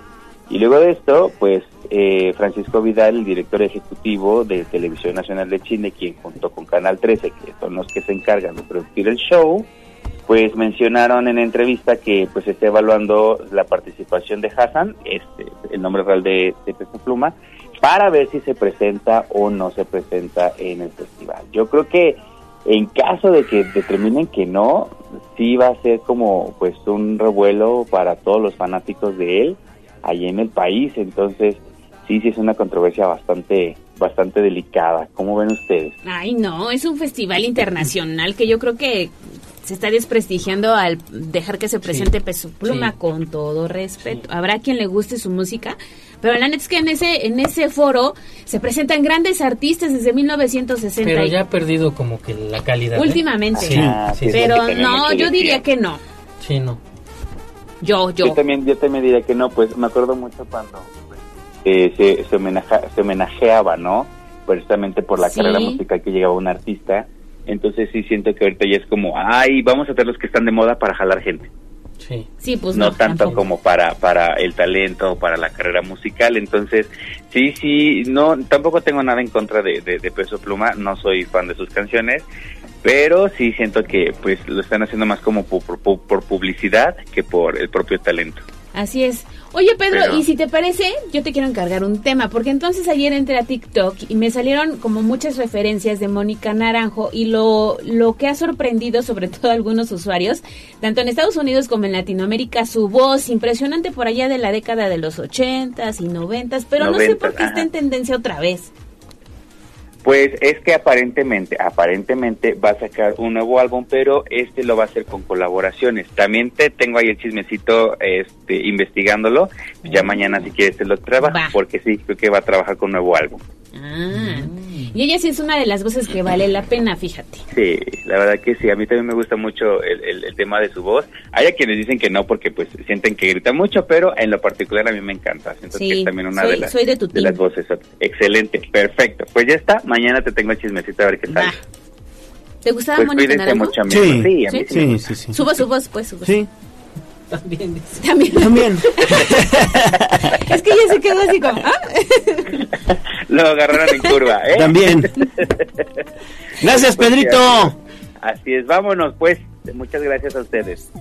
Adiós, Pedro. Nos vemos. Cuídense, ¿eh? Adiós, bonito día. Gracias a Mones, operación técnica. Gracias a Abraham Merino en la producción. Jazz Guevara, redes sociales. Ale, nos vamos. Nos vamos mañana. Aquí tenemos una cita el jueves. Mañana ya jueves. Ya mañana jueves. Que tengan un excelente viernes. miércoles. Se despide de ustedes, Leonardo Torija, el gallo de la radio. Adiós. Adiós, amor, me voy. Aquí terminamos Tribuna Matutina